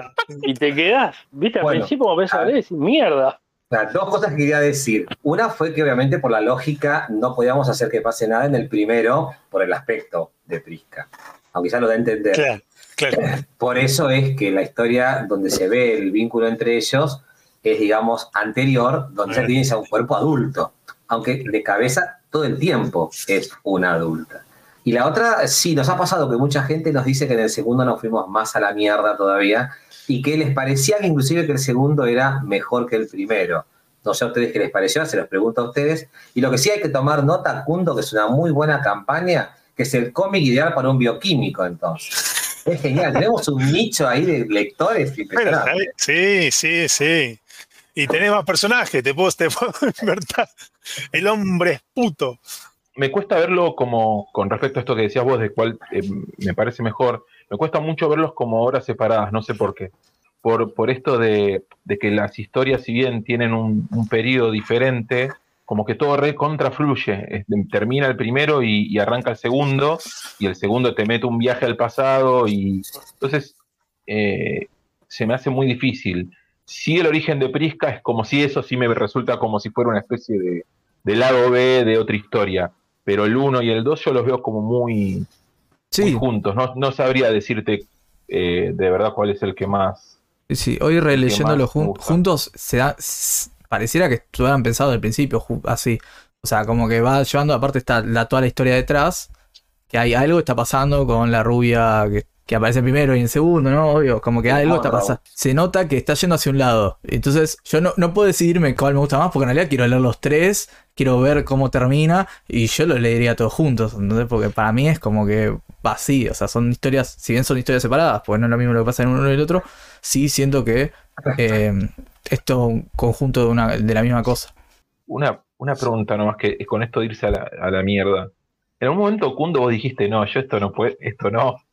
O sea, en algún momento, tipo, te llegó un límite, imagino que no porque ya todos lo vimos, pero en algún momento dijiste, che, escuchame, esto no sé, decime vos cómo, cómo hacemos con esto, ¿no? O no, o tipo, te reías así como nos generaba quizás a nosotros a la hora de leerlo. No, no porque mm, eso siempre lo, hablamos mucho con Lubrio. Si bien a los dos nos gusta el humor negro, el humor ácido, y somos así, y cuando hablamos tenemos charlas así, siempre desde el primer momento dijimos que, o sea, no es que dijimos, fue así, siempre eh, abordamos todo con mucho respeto también. En ningún momento se le falta el respeto a nadie, ni no se ofende a nadie. Siempre eso para nosotros fue muy importante, ¿no? O sea, que sea un libro donde, donde no se ofenda a nadie, donde no se le falte el respeto a nadie, donde mm, no haya chistes ofensivos, no hay chistes ofensivos. Hay situaciones que son bizarras y uno le puede dar gracia de lo bizarro que es, pero no hay un chiste ofensivo, no hay una falta de respeto. Em, eso para nosotros era muy importante dejarlo bien marcado. A veces la línea entre una cosa y la otra puede ser muy finita también, ¿no? Y también es, es muy fácil caer en, en lo chabacano, digo, ¿no? ¿Y alguien se enojó? ¿Alguien fue con una reseña tipo, con una crítica? Che, se fueron al carajo, pero en el peor de los sentidos. No, está, ah, yo estaba pensando eso, ¿no? Que ninguna asociación de necrófilos se quejó hasta ahora. Pero no, a ver, dos cosas quería contar con respecto a esto. Una sí que nos causó mucha gracia. Eh, en el segundo, lo leyeron, ¿no? Bueno, para no, adelantar nada, ¿no? En el segundo, cuando Kundo dibuja al robot, o sea, que eso que dicen, no todos los días se atacan la barropa con concha, grita Prisca, la verdad no estaba en el guion, obviamente, porque yo no sabía cómo iba a dibujar el, robot Kundo, pero cuando lo vi, obviamente dije, si esto lo ve Prisca, es lo primero que hubiese gritado, ¿no? Es lo primero que hubiese dicho, porque si hubiese cagado de risa, mira el robot, ah, cosa imponente, una cachucha ahí, o sea, se cagaba de risa. Eso por un lado. Y por el otro, sí nos pasó una vez en un programa que eran tres panelistas, tres panelistas, y nos había llevado Andrés Valenzuela. me había llevado a mí, Jundo no estaba, para hablar así. Y de los tres panelistas había una chica que se ve que no le gustó, pero nada, nada, no le gustó nada. No sé cómo se lo habrán vendido para que lo lea, pero no, no fui respetuosa, pero lo planteó, o sea, lo que no tuvo su crítica es que precisamente esto, no nos pudo criticar que éramos unos irrespetuosos. O sea, lo que ella criticó es que no era el tipo de libro que ella hubiese leído. Perfecto. A ella no le gustó porque no era el material que ella solía leer y que le parecía una cosa pues, provocadora. Pero yo dije, ahora nos va a encontrar alguna cosa y nos va a pegar con un palo. Y no, no le pude encontrar ninguna grieta al argumento. O sea, yo no lo leería, no me gusta, pero como obra está bien. O sea, fue creo una de las pocas críticas negativas que, que tuvimos alguna vez. Claro, yo siempre que lo recomiendo digo, primero que tenés que tener estómago para leer esto, o sea, no es un, no es algo que tenés que esperarte cosas fuertes. Bueno, eh, la, relación de ellos dos en el segundo libro, sí, realmente cuando lo escribía dije, esto es fuerte, bueno, vamos a ver cómo, cómo resulta. Pero, pero bueno, resultó bien. ¿A ustedes hay alguno que les guste más? Ya que nos preguntan a nosotros algunos. ¿De los dos libros? Sí, sí, algo. El 3. que le gustan los dos. no, no. ¿Y algún personaje favorito tienen? ¿Kundo? Eh, personaje favorito es muy, es muy, es, difícil. Prisca claramente es, es, uno de los personajes que se lleva todos los premios. En lo particular me gusta mucho dibujar a Max. Eh, es un personaje que disfruto mucho dibujándolo. Pero mm, no, no hay un personaje que prefiera sobre el resto. Todos tienen sus características y todos te dan la posibilidad de, dibujar distintas situaciones, ¿no? Con Lars está buenísimo porque sabes que es una persona a la que le pueden arrancar un brazo, le pueden arrancar las piernas y va a seguir, lo pueden partir al medio y va a seguir vivo, entonces te da una posibilidad infinita de hacer un montón de cosas, de dibujar un montón de vísceras, de sangre y de todo eso todos tienen lo suyo, todos eh, te dan la posibilidad de, divertirte un montón, pero siempre disfruto mucho dibujando, dibujando a Max. Eh, bueno, a mí te pasa algo parecido, o sea, la verdad que un poco Prisca es, pero es como el, nene que quiere llamar la atención todo el tiempo. Entonces decís, che, está bueno el personaje, pero porque también todo el tiempo se hace notar, o sea, no pasa desapercibido. Pero creo que sí, todos, creo que como conjunto todos tienen algo. Un personaje que me gustó mucho crear fue Mamacita, por ejemplo. Esto del héroe caído y, y mal encima, ¿no? Porque la mina pierde todo, la cordura, o sea, está realmente hecha mierda. Eh, eso de, otra vez, eh, ¿dónde fue que leía? Ah, en un, a mí me gusta mucho leer, ¿no? Eh, eh, libros, novelas. En un libro de Stephen King decía que a veces Dios usa herramientas rotas para arreglar las cosas. Y creo que están todos rotos en el último recurso. Es- Eso me, me encanta. Me sorprendió, por ejemplo, a veces gente que te dice que les encantan las hermanas, Ethel y Gogó. O sea, que les dan una. Les dan entre ternura y tristeza, que es el personaje más melancólico que han visto, más dañado de todos. Yo no sé si lo veo tan así, o sea, pero Claro. está bueno como cada uno puede ver algo distinto en la misma A mí- historia. Con Mamacita me pasó que incluso dentro de ese grupo me, me, pareció rara verla en el grupo. O sea, ellos ya son raros y ella con la ropa esa medio ya eh, de vuelta, es que ella queda descolocada en el grupo. O sea, a nivel eh, visual, si la ves, es como decir, eh, está bien, esta tiene como más el look eh, superheroico todo, pero entre estos personajes queda años luz, está como descolocada completamente. Eso me, me gustó bastante también de, de ver, que dentro de un grupo de personajes descolocados todos, que aparezca otra persona que, que queda descolocada en ese grupo de gente. Eso me es como si, como si la reina Hipólita se uniera a la Doom Patrol. Claro, ves, o sea, viste que inclusive Prisca se le caga de risa todo el tiempo, dice que tenés el Sí. pijama puesto, o sea, que sacate eso, pelotudo, o sea. ¿para qué lo tenés Genial. puesto? ¿no? A mí pasa eso con Ethel y Gogó. Me encanta. Me parece un personaje fantástico. Y tiene esa profundidad que vos por ahí leyendo pensás, pobre mina, lo que habrá sido la adolescencia, ¿no? Qué, qué drama total. O sea, por ahí estás leyendo y te, te transporta esas cosas. Y me encanta. Ethel y Gogó es un personaje que ese, ese equipo de uno me fascina.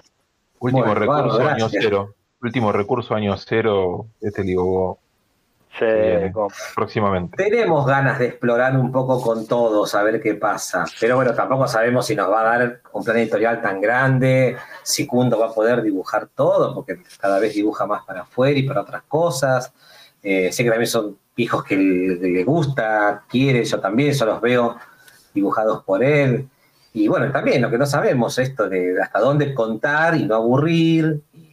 No deja de ser un producto también. O sea, por más que a nosotros nos encantaría sentarnos a contar, bueno, porque pasó esto con este voy, pero qué sé yo. Salvo que se metan tanto en el imaginario colectivo y que realmente la gente demande y diga, che, sí, queremos saber, te compramos una revista de Saete y Gogó nada más para ver qué pasó cuando eran adolescentes en la escuela secundaria, no sé, este y Gogó, de Golden Year, qué sé yo, no sé. Yo siento como que está tan consolidado como grupo, ¿no? Y como, como, como siento como que se consolidó como franquicia, que por ahí me da la sensación que podría funcionar tipo, no te digo como un comic yankee, pero saliendo tipo como Asterix, que sale un álbum cada tanto. Bueno, me imagino algo así el último recurso. bueno, salió el nuevo libro del último recurso y no sé, me cuenta 10 años antes o 10 años para el futuro. O un spin-off donde hay otros personajes. Eh, Me da eso, no sé, me da esa sensación. Bueno, esperemos que, que realmente todos los lectores piensen así y bueno, cuando planteemos una vez finalizada la trilogía, que es un poco los que tenemos ganas de jugar con diferentes cosas, ver qué es, qué es lo que sale. Claro, ahí está el tema, que te da la posibilidad, me parece, de que te abre de jugar con diferentes cosas. Pero eso me parece que es lo que se logró con el segundo libro. O sea, por ahí cuando ustedes preguntaban cuál nos cuál gusta más, a mí particularmente me, creo que me, te diría que me gustó más el segundo por eso, porque como que lo ves como, como un universo ya de alguna forma consolidado y todas esas posibilidades. Entonces, es como que te da esperanza de que va a existir eso, que es un poco lo, que- lo que arrancábamos hoy, que decíamos que, que algunos lectores por ahí buscamos eso, una, una, una secuenciación o una continuidad. Bueno, esperemos. Pero bueno, Kundo tendrá que seguir dibujándolo. Bueno, una cosa curiosa, o sea, el segundo libro, los chicos lo publicaron, no Kundo, sin haberlo leído. O sea, lo leyeron cuando estaba terminado. Acá, porque tenían ganas de saber cómo iba la historia, cuando yo terminé el guion se los pasé. Pero con el segundo no. Como no me lo pidieron en ningún momento, no se lo pasamos. Entonces íbamos pasando conjunto las entregas semanales de las páginas rotuladas, pero lo leyeron como se iba haciendo. O sea, no sabía para dónde íbamos a ir, no sabía, ellos no saben nada, fuera broma, de, ni lo de Prisca, ni lo de Lars, ni lo que va a pasar en el tercero, o sea, no, no, están... Y le dijeron, ¿Y ellos le dijeron se fueron a la mierda más que en el primero o no? Sí, pues se cagan de risa, o sea, les encanta, o sea, les encanta irse a, que nos vayamos a la mierda. Y yo pienso que un poco también, hizo un poco el juego capaz, ¿no? Que está con los lectores, de esto que deben estar pensando, che, ¿hasta cuán a la mierda si dan en el que viene, ¿no? O sea, ¿qué, qué más puede llegar a ser? Y nada, pues ya, ya, es la impronta esa ahora, ya es como que ahora hay una, una, una vara Sí, esto, que va a ser difícil es de complicado. Esperemos al menos no, no bajarlo, ¿no? Y Claro. que vean que la historia al menos es fiel a, a sí misma. Eso sí. Después si va a estar mejor o peor, qué sé yo, no sé. Sí, igual más allá de irse a la mierda, está re bueno. O sea, les digo, no sé, quizás yo me gusta demasiado, no soy un par- no soy parámetro. Más allá de que se van a la mierda y todo lo que sea, eh, la historia está bueno, o sea, porque me da la sensación de que con irte a la mierda no, no, No alcanza. no compras un segundo tomo. Porque, ah, a ver qué, a ver si superan la página 3 del tomo 1, no. O sea, está buena la historia, es entretenida, es divertida, es, es interesante. Eh, así que nada, no, estamos hablando mucho de, de que se va a la mierda, pero me gustaría recalcar que está buena la historia, que, que nos gusta. Perdón.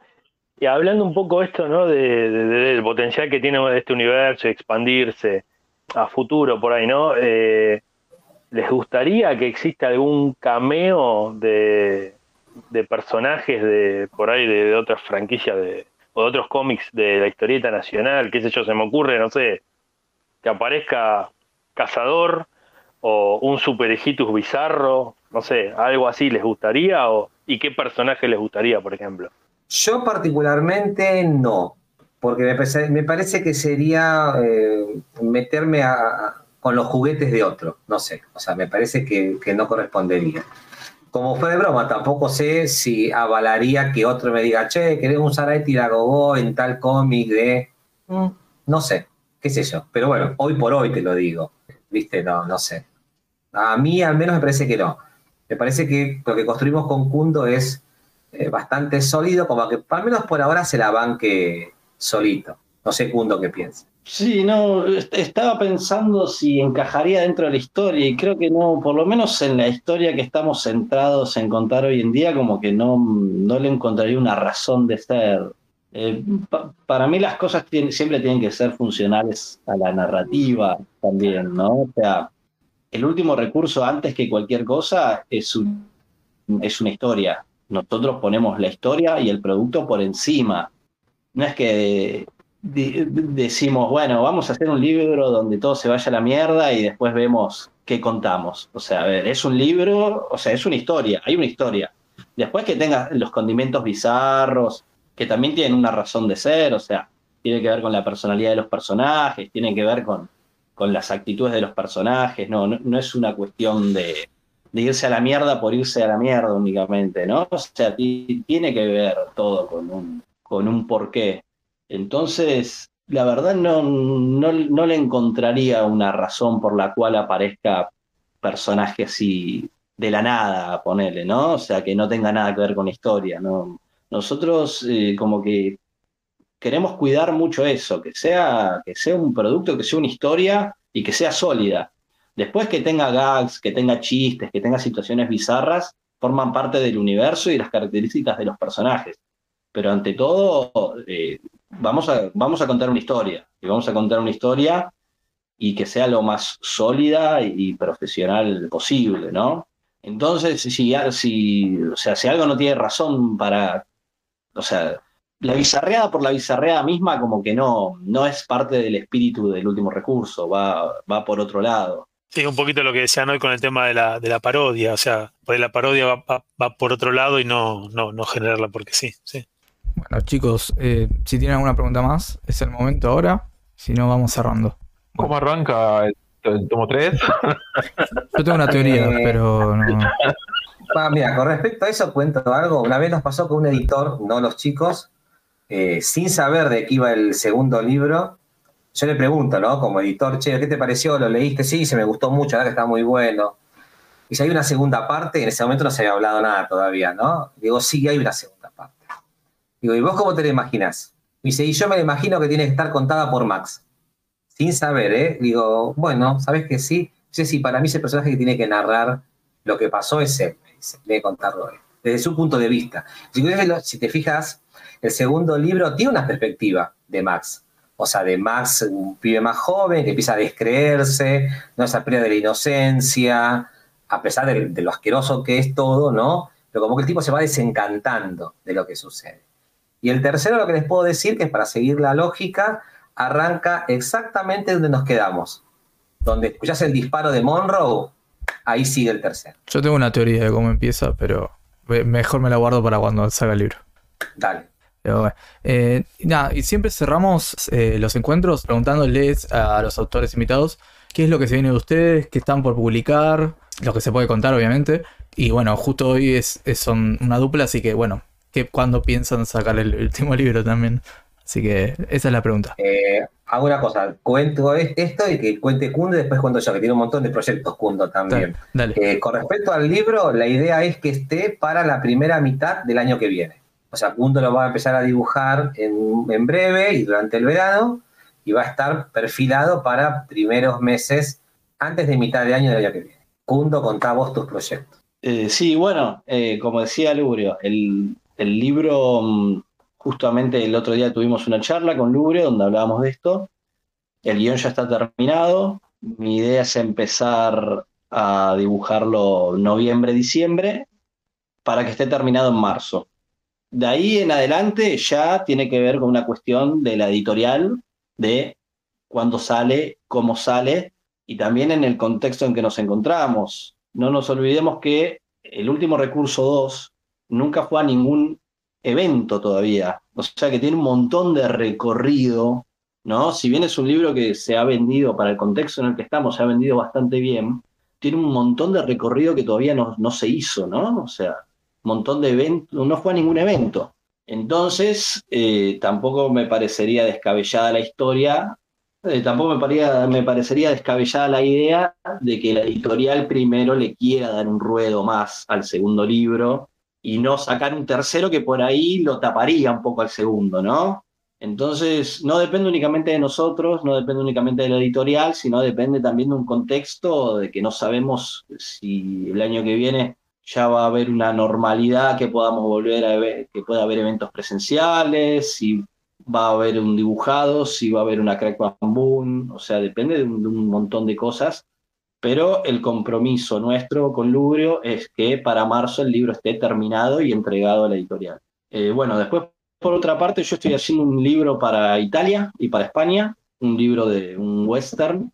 Estoy terminando de hacer eh, La cárcel del fin del mundo, que es una serie que hago con Santiago Sánchez Cutica, que se edita en Revista Fierro eh, todos los meses. Eh, faltan dos capítulos para que se termine, o sea, el capítulo que tendría que salir esta semana y el capítulo que sale el mes que viene. Y estoy haciendo un proyecto personal, una novela gráfica con guion mío y dibujo mío, que la verdad no, no tiene fecha ni tiene apuro. Eh, los proyectos personales siempre son los que uno más, más, como, más relega, ¿no? Como que siempre primero me gusta cumplir con los guionistas con los que trabajo, con las editoriales, y cuando tengo un tiempo y ganas, le meto a lo mío. Así que bueno, ese lo estoy haciendo a mi tiempo. Eh, estoy laburando en esos, en esos tres proyectos y bueno, y obviamente en el tercer libro de, del último recurso que voy a empezar a dibujarlo dentro de un par de meses. ¿Y ese proyecto, Kundo, en qué, en qué género lo ubicas, el tuyo? ¿El que estoy escribiendo yo? Sí. Es un eh, Lubrio lo leyó el guion, así que el, es una especie de drama con cosas medio de horror, o sea... Es un drama gótico.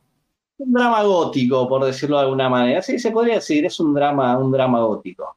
O sea, no, es terror, no es horror, es más una historia así, un drama con algunos componentes así de, de ficción y, y de, de, horror. Bueno, y yo estoy, eh, obviamente lo que dijimos recién, con el libro. eh, hace poquito saqué para Pictus un libro para chicos llamado Procesos de la Justicia, que también estuvo parado dos años por la pandemia, porque está terminado, se dibujó hace como, sí, iba a salir para el 2020 y bueno, obviamente se demoró por todo esto. Para Pictus estoy haciendo una cosa llamada Historias Chanchas, que son unas historias unitarias eh, para una revista digital llamada Tripio, que quizás en algún momento se compile como libro no, recién va por la segunda entrega. Eh, para la editorial nueva de Johnny, Cápsula, así como Kundo sacó el de las hadas, eh, yo voy a sacar en formato físico el sheriff científico, con dibujo de, de Maco Pacheco. Ya está terminado todo, el libro ya está hecho, eh, va a salir cerca de fin de año. Y después estoy laburando con otros autores, bueno, que cometen el mismo error de de- de creerme cuando yo les digo que la historia está buena, y empiezan a dibujarlo y sin saber si hay una editorial detrás siquiera y nada de eso. Eh, te estoy trabajando con eh, Aleta Vidal en un libro que va por la mitad, se llama Una clase de magia, es para adolescentes, es- nada que ver en el registro de- del último recurso, ¿no? Por supuesto. Después estoy trabajando con Seba Sala en un libro que se llama Empatía por el Diablo, ¿sí? Eh, que, está, adelantado, pero bueno, lo viene haciendo cuando tiene espacio, porque es un proyecto, como bien decía Kundo, un proyecto personal, y son los que uno más relega a la hora de laburar. Estoy haciendo uno con Pablo Curia sobre un personaje mío llamado Víctor Bombón Frankenstein, que se también va, lentamente. Y eh, como exclusiva estamos armando con Nico Viñolo una, una serie regular que va a salir en fierro a partir de septiembre, tal vez. Septiembre, octubre. Y después, no, no, no mucho más. Cositas se van ocurriendo o cosas sueltas que lo voy tirando por ahí. Bueno, buenísimo, hay un montón de ustedes para, para rato, así que. Bueno, les agradezco. Bueno, dale. Eh, les agradezco mucho que, que hayan aceptado. Eh, le, le doy la palabra a los chicos para que agradezcan también. Pero nada, muchas gracias por estar y estuvo buenísima la charla. Bueno, gracias a ustedes. Gracias, gracias a ustedes por la invitación y nada, a disposición cuando, cuando quieran para lo que Cuando quieran. Tenés que anotar la teoría y guardarla en un sobre lacrado. Que después No, no es- de que, no es- no es tan jugada. lo mismo que yo dije, ¿viste? No, es- no es tan jugada tampoco, es, lo Bueno. primero que se te puede ocurrir, seguro. Bueno. Así que, chicos, a ver si alguno quiere decirles algo. Eh, no, muchas gracias por la, por los grandes momentos de diversión, entretenimiento y de que me dieron. La verdad que es un cómic que le tengo muchísimo afecto. No sé por qué. No, no entiendo el motivo todavía. Que eso está buenísimo igual también. Así que acá todos pueden decirle que cada vez que alguien pregunta con qué se puede arrancar a leer el cómic nacional, eh, si tenés un buen estómago, lo primero que me sale decir es el último recurso porque me parece que tiene, que tiene todo. No sé, es, Gracias. me hace muy difícil ser, eh, no decir cosas buenas. Eh, me- mucho afecto. Así que muchísimas gracias eh, a los dos, porque de verdad me hicieron muy feliz por Bueno, los momentos en los que los leí. Una, espera, una cosa nomás. Una cosa nomás, una, una preguntita más a Kundo. Perdón, perdón. Eh, porque antes te habíamos preguntado, antes, eh, rápido, eh, antes, ¿cuál era tu, tu influencia para dibujar el último recurso? Pero mi pregunta es, ¿cuál es tu influencia en general? Porque tenés un dibujo muy particular. Y yo puedo llegar a notar quizás algo de Kirby, pero no sé si te gustaba Kirby. Entonces, si vos tenés alguna idea de tus influencias. La verdad, no, no, nunca me llamó mucho la atención, nunca leí nada. Eh, mira, influencias, la verdad, siempre, bueno, siempre terminamos hablando un poco de lo mismo con los colegas. Uno recibe influencias durante toda su vida de un montón de cosas. Eh, todo lo que consumimos nos influye de alguna manera, sea música, sea cine, sea historieta. Y si son cosas que nos gustan, más todavía nos, nos eh, influye. Hay autores que me encantan, que supongo que en algo me habrán influenciado, pero que no sé decirte si lo que hago actualmente está basado en ellos. Por ejemplo, yo soy un gran admirador de Alberto Brescia, me fascina Brescia. Eh, creo que ha sido uno de mis grandes maestros. Eh, aprendí muchísimo mirando durante años páginas de Alberto Brescia pero no sé si decirte que mi estilo es parecido o está basado en el trabajo de Brescia. Seguramente algo haya, pero como me gusta Brescia, me gusta, me gusta mucho la historieta europea, me gusta mucho Manara, me gusta, eh, eh, no sé, Tanino Liberatore, me gusta Fernando de Felipe, me gusta mucho también, no sé, los libros de Tintín, creo que hay un poco una mezcla de todo. Eh, no sé, lo único que sé es que yo cada día, cada día que pasa intento de que mi trabajo se despegue más de lo, realista. Cada vez estoy más lejos de, lo realista. Eh, hasta tal punto de que mm, hago, a veces hago que las cosas sean lo menos realistas que se puede hacer. Las mesas chuecas, los edificios chuecos, las ventanas chuecas. Eh, es que, no sé, es que a mí... que hoy en día me, pasa eso, que, veo tu dibujo, lo estoy haciendo re larga esta, pero perdón, me salió lo del dibujante.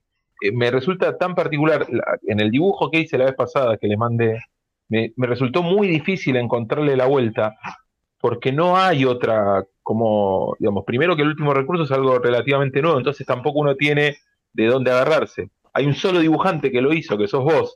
Entonces es como que generar, o sea, generó, eh, cambiar ese proceso a la hora de, tratar de hacer un fanart o lo que sea, es re complicado y eso me parece que es revalorable en un dibujante. Y, es eso, yo decía, eso que te dije de Kirby. Sí, puede ser que sea Kirby, pero no. Eh, ¿Entendés? Entonces nada, me, resulta muy, eh, muy particular tu estilo de dibujo. Eh, y, entiendo lo que le pasó a Lurio cuando vio, digamos, lo, que hacías, porque es, no sé, es, es, eso que decía él, es cuando se den cuenta que dibujar re bien, no vas a tener tiempo. Eh, a, mí me, pasó eso particularmente. Yo creo que hay un poco de todo. Creo que, como te decía, el hecho de, querer despegarme de, lo realista, eh, hay mucho de, dibujo, de animación, mucho de animación, de, dibujo toon, tipo, no sé, me vino ahora, no sé, el, la serie animada de Batman o el dibujo franco-belga tipo de Tintín, o sea, hay mucho de ese estilo de dibujo, pero también hay mucha crudeza y mucha podredumbre más de la historieta eh, europea o de la historieta argentina, ¿viste? Entonces, es como que hay una mezcla, o sea, tal vez es, es, es como, no sé, eh, o es una ensalada tan grande que por eso por ahí es como, algunos me dicen, no, pues no, no hay, no, hay nada como esto. Y sí, porque es una ensalada tan grande. o sea, es un híbrido, ¿viste? Es, es como, no sé, agarrar un dibujo tipo eh, Disney, pero recontra crudo, recontra podrido, con mancha de tinta china. O sea, es una cosa. Eh, por eso, influencias, te puedo decir, tengo un millón de influencias y de autores que me gustan, pero no sé si. No sé. ¿Algo de Miñola, Cuno? Eh, ¿Cundo? Miñola me encanta, me encanta como autor, me encanta como guionista. En una época, hace muchos años, yo dibujaba con mucha masa de negro, muy a lo Miller, muy a lo, a lo Miñola, em, pero no sé si, por ejemplo, en lo narrativo tenemos ideas totalmente distintas. Miñola, él te aplana la página, él piensa en las escenas como utiliza todas las herramientas que tiene para aplanar las escenas. Vos ves los personajes y las viñetas y está como todo aplanado a propósito. Yo tiendo a, hacer todo lo contrario. Yo tiendo a buscar, eh, tiendo a buscar profundidad, tiendo a buscar la perspectiva, a buscar el movimiento. Entonces, em, como que en ese sentido me, siento en la vereda opuesta a Miñola. Eh, no sé, no, es un autor que me gusta, al igual que me gusta Muñoz, pero tampoco sé decirte si mi estilo de dibujo está basado en eso. Debe haber cosas que he tomado inconscientemente, pero. O no, muchas cosas que uno las toma conscientemente. Me gusta cómo tal autor dibuja las manos, entonces te pones ahí a ver, a ver cómo lo dibuja y si te salen parecidas. Pero después eh, hay una cuestión también de que uno va encontrando su manera con las cosas que le van gustando, ¿no? o con las que se va sintiendo cómodo uno va encontrando su manera y, va haciendo un poco su camino. Muchas, muchas gracias, perdón por estirarla tanto. Yo para decir de, influencia, yo veo algo de Gabriel Va en tu dibujo, pero no sé si es si podrías considerarlo. Pero bueno, es un comentario. Sí, me gusta, me gusta también mucho Gabriel Va y lo que, bueno, una de las cosas que tiene Gabriel Va que por las cual me gustan es también la línea rota que utiliza, esa cuestión de también los edificios chuecos, las ventanas chuecas, ¿no? Como que em, la narrativa va por otro lado, o sea, el, dibujo al servicio de la narrativa. No importa, o sea, el edificio no importa si todas las ventanas son iguales o no. Eh, no importa si el- es chueco o no, o sea, va por otro lado. El dibujo tiene que estar al servicio de la narrativa y de la historia. Después, si eh, en vez de tener los cinco dedos iguales, tiene uno más largo que el otro, no te modifican nada. Por lo menos así lo veo yo, ¿no? Está bien. Es- pues también es arte. Es, es tu visión. Bueno, entonces, eh, ¿quieren ir cerrando? ¿Les parece bien? Chicos, bueno. eh, Bueno, yo, yo me quedé ahí también, me despido también. Nada, bueno, lo mismo como los chicos, agradecerle por la, por la buena onda y la, y la predisposición. Y los felicito nuevamente por, por la obra que están haciendo, que tiene, tiene olorcito a futuro clásico moderno, ¿no? De esta época, me parece que, que va por ese camino. Bueno, ojalá, ojalá, gracias. De nada. Bueno, entonces vamos. No sé si José quiere decir algo, porque estuvo callado hoy. Sí, estuve bastante callado, pero les quería agradecer a los dos por haberse copado tanto y haber estado estas dos horas y cuarto hablando con nosotros, que es un montón. Cuando quieran la repetimos. Cual. Dale, cuando, Ahora, ahora cuando salga el 3, nos contamos de vuelta. dale, sale el 3 y algunas cosas de ustedes también. Alguna de las que Listo. está sacando por. Genial, Dale. ¿cómo no? Bueno, un abrazo y que estén bien. Chicos, yo también los saludo y, y- y agradecerles eh, lo, lo bueno que están los personajes que crearon las historias y, y acuérdense que siempre hay cosas más asquerosas que en, en- en- en el mundo de la bioquímica. Te pueden consultar, te pueden ocurrir llam- algo peor. llamar como Sí, sí, consultor. Muchas Buena gracias. semana. Igualmente. Hasta luego.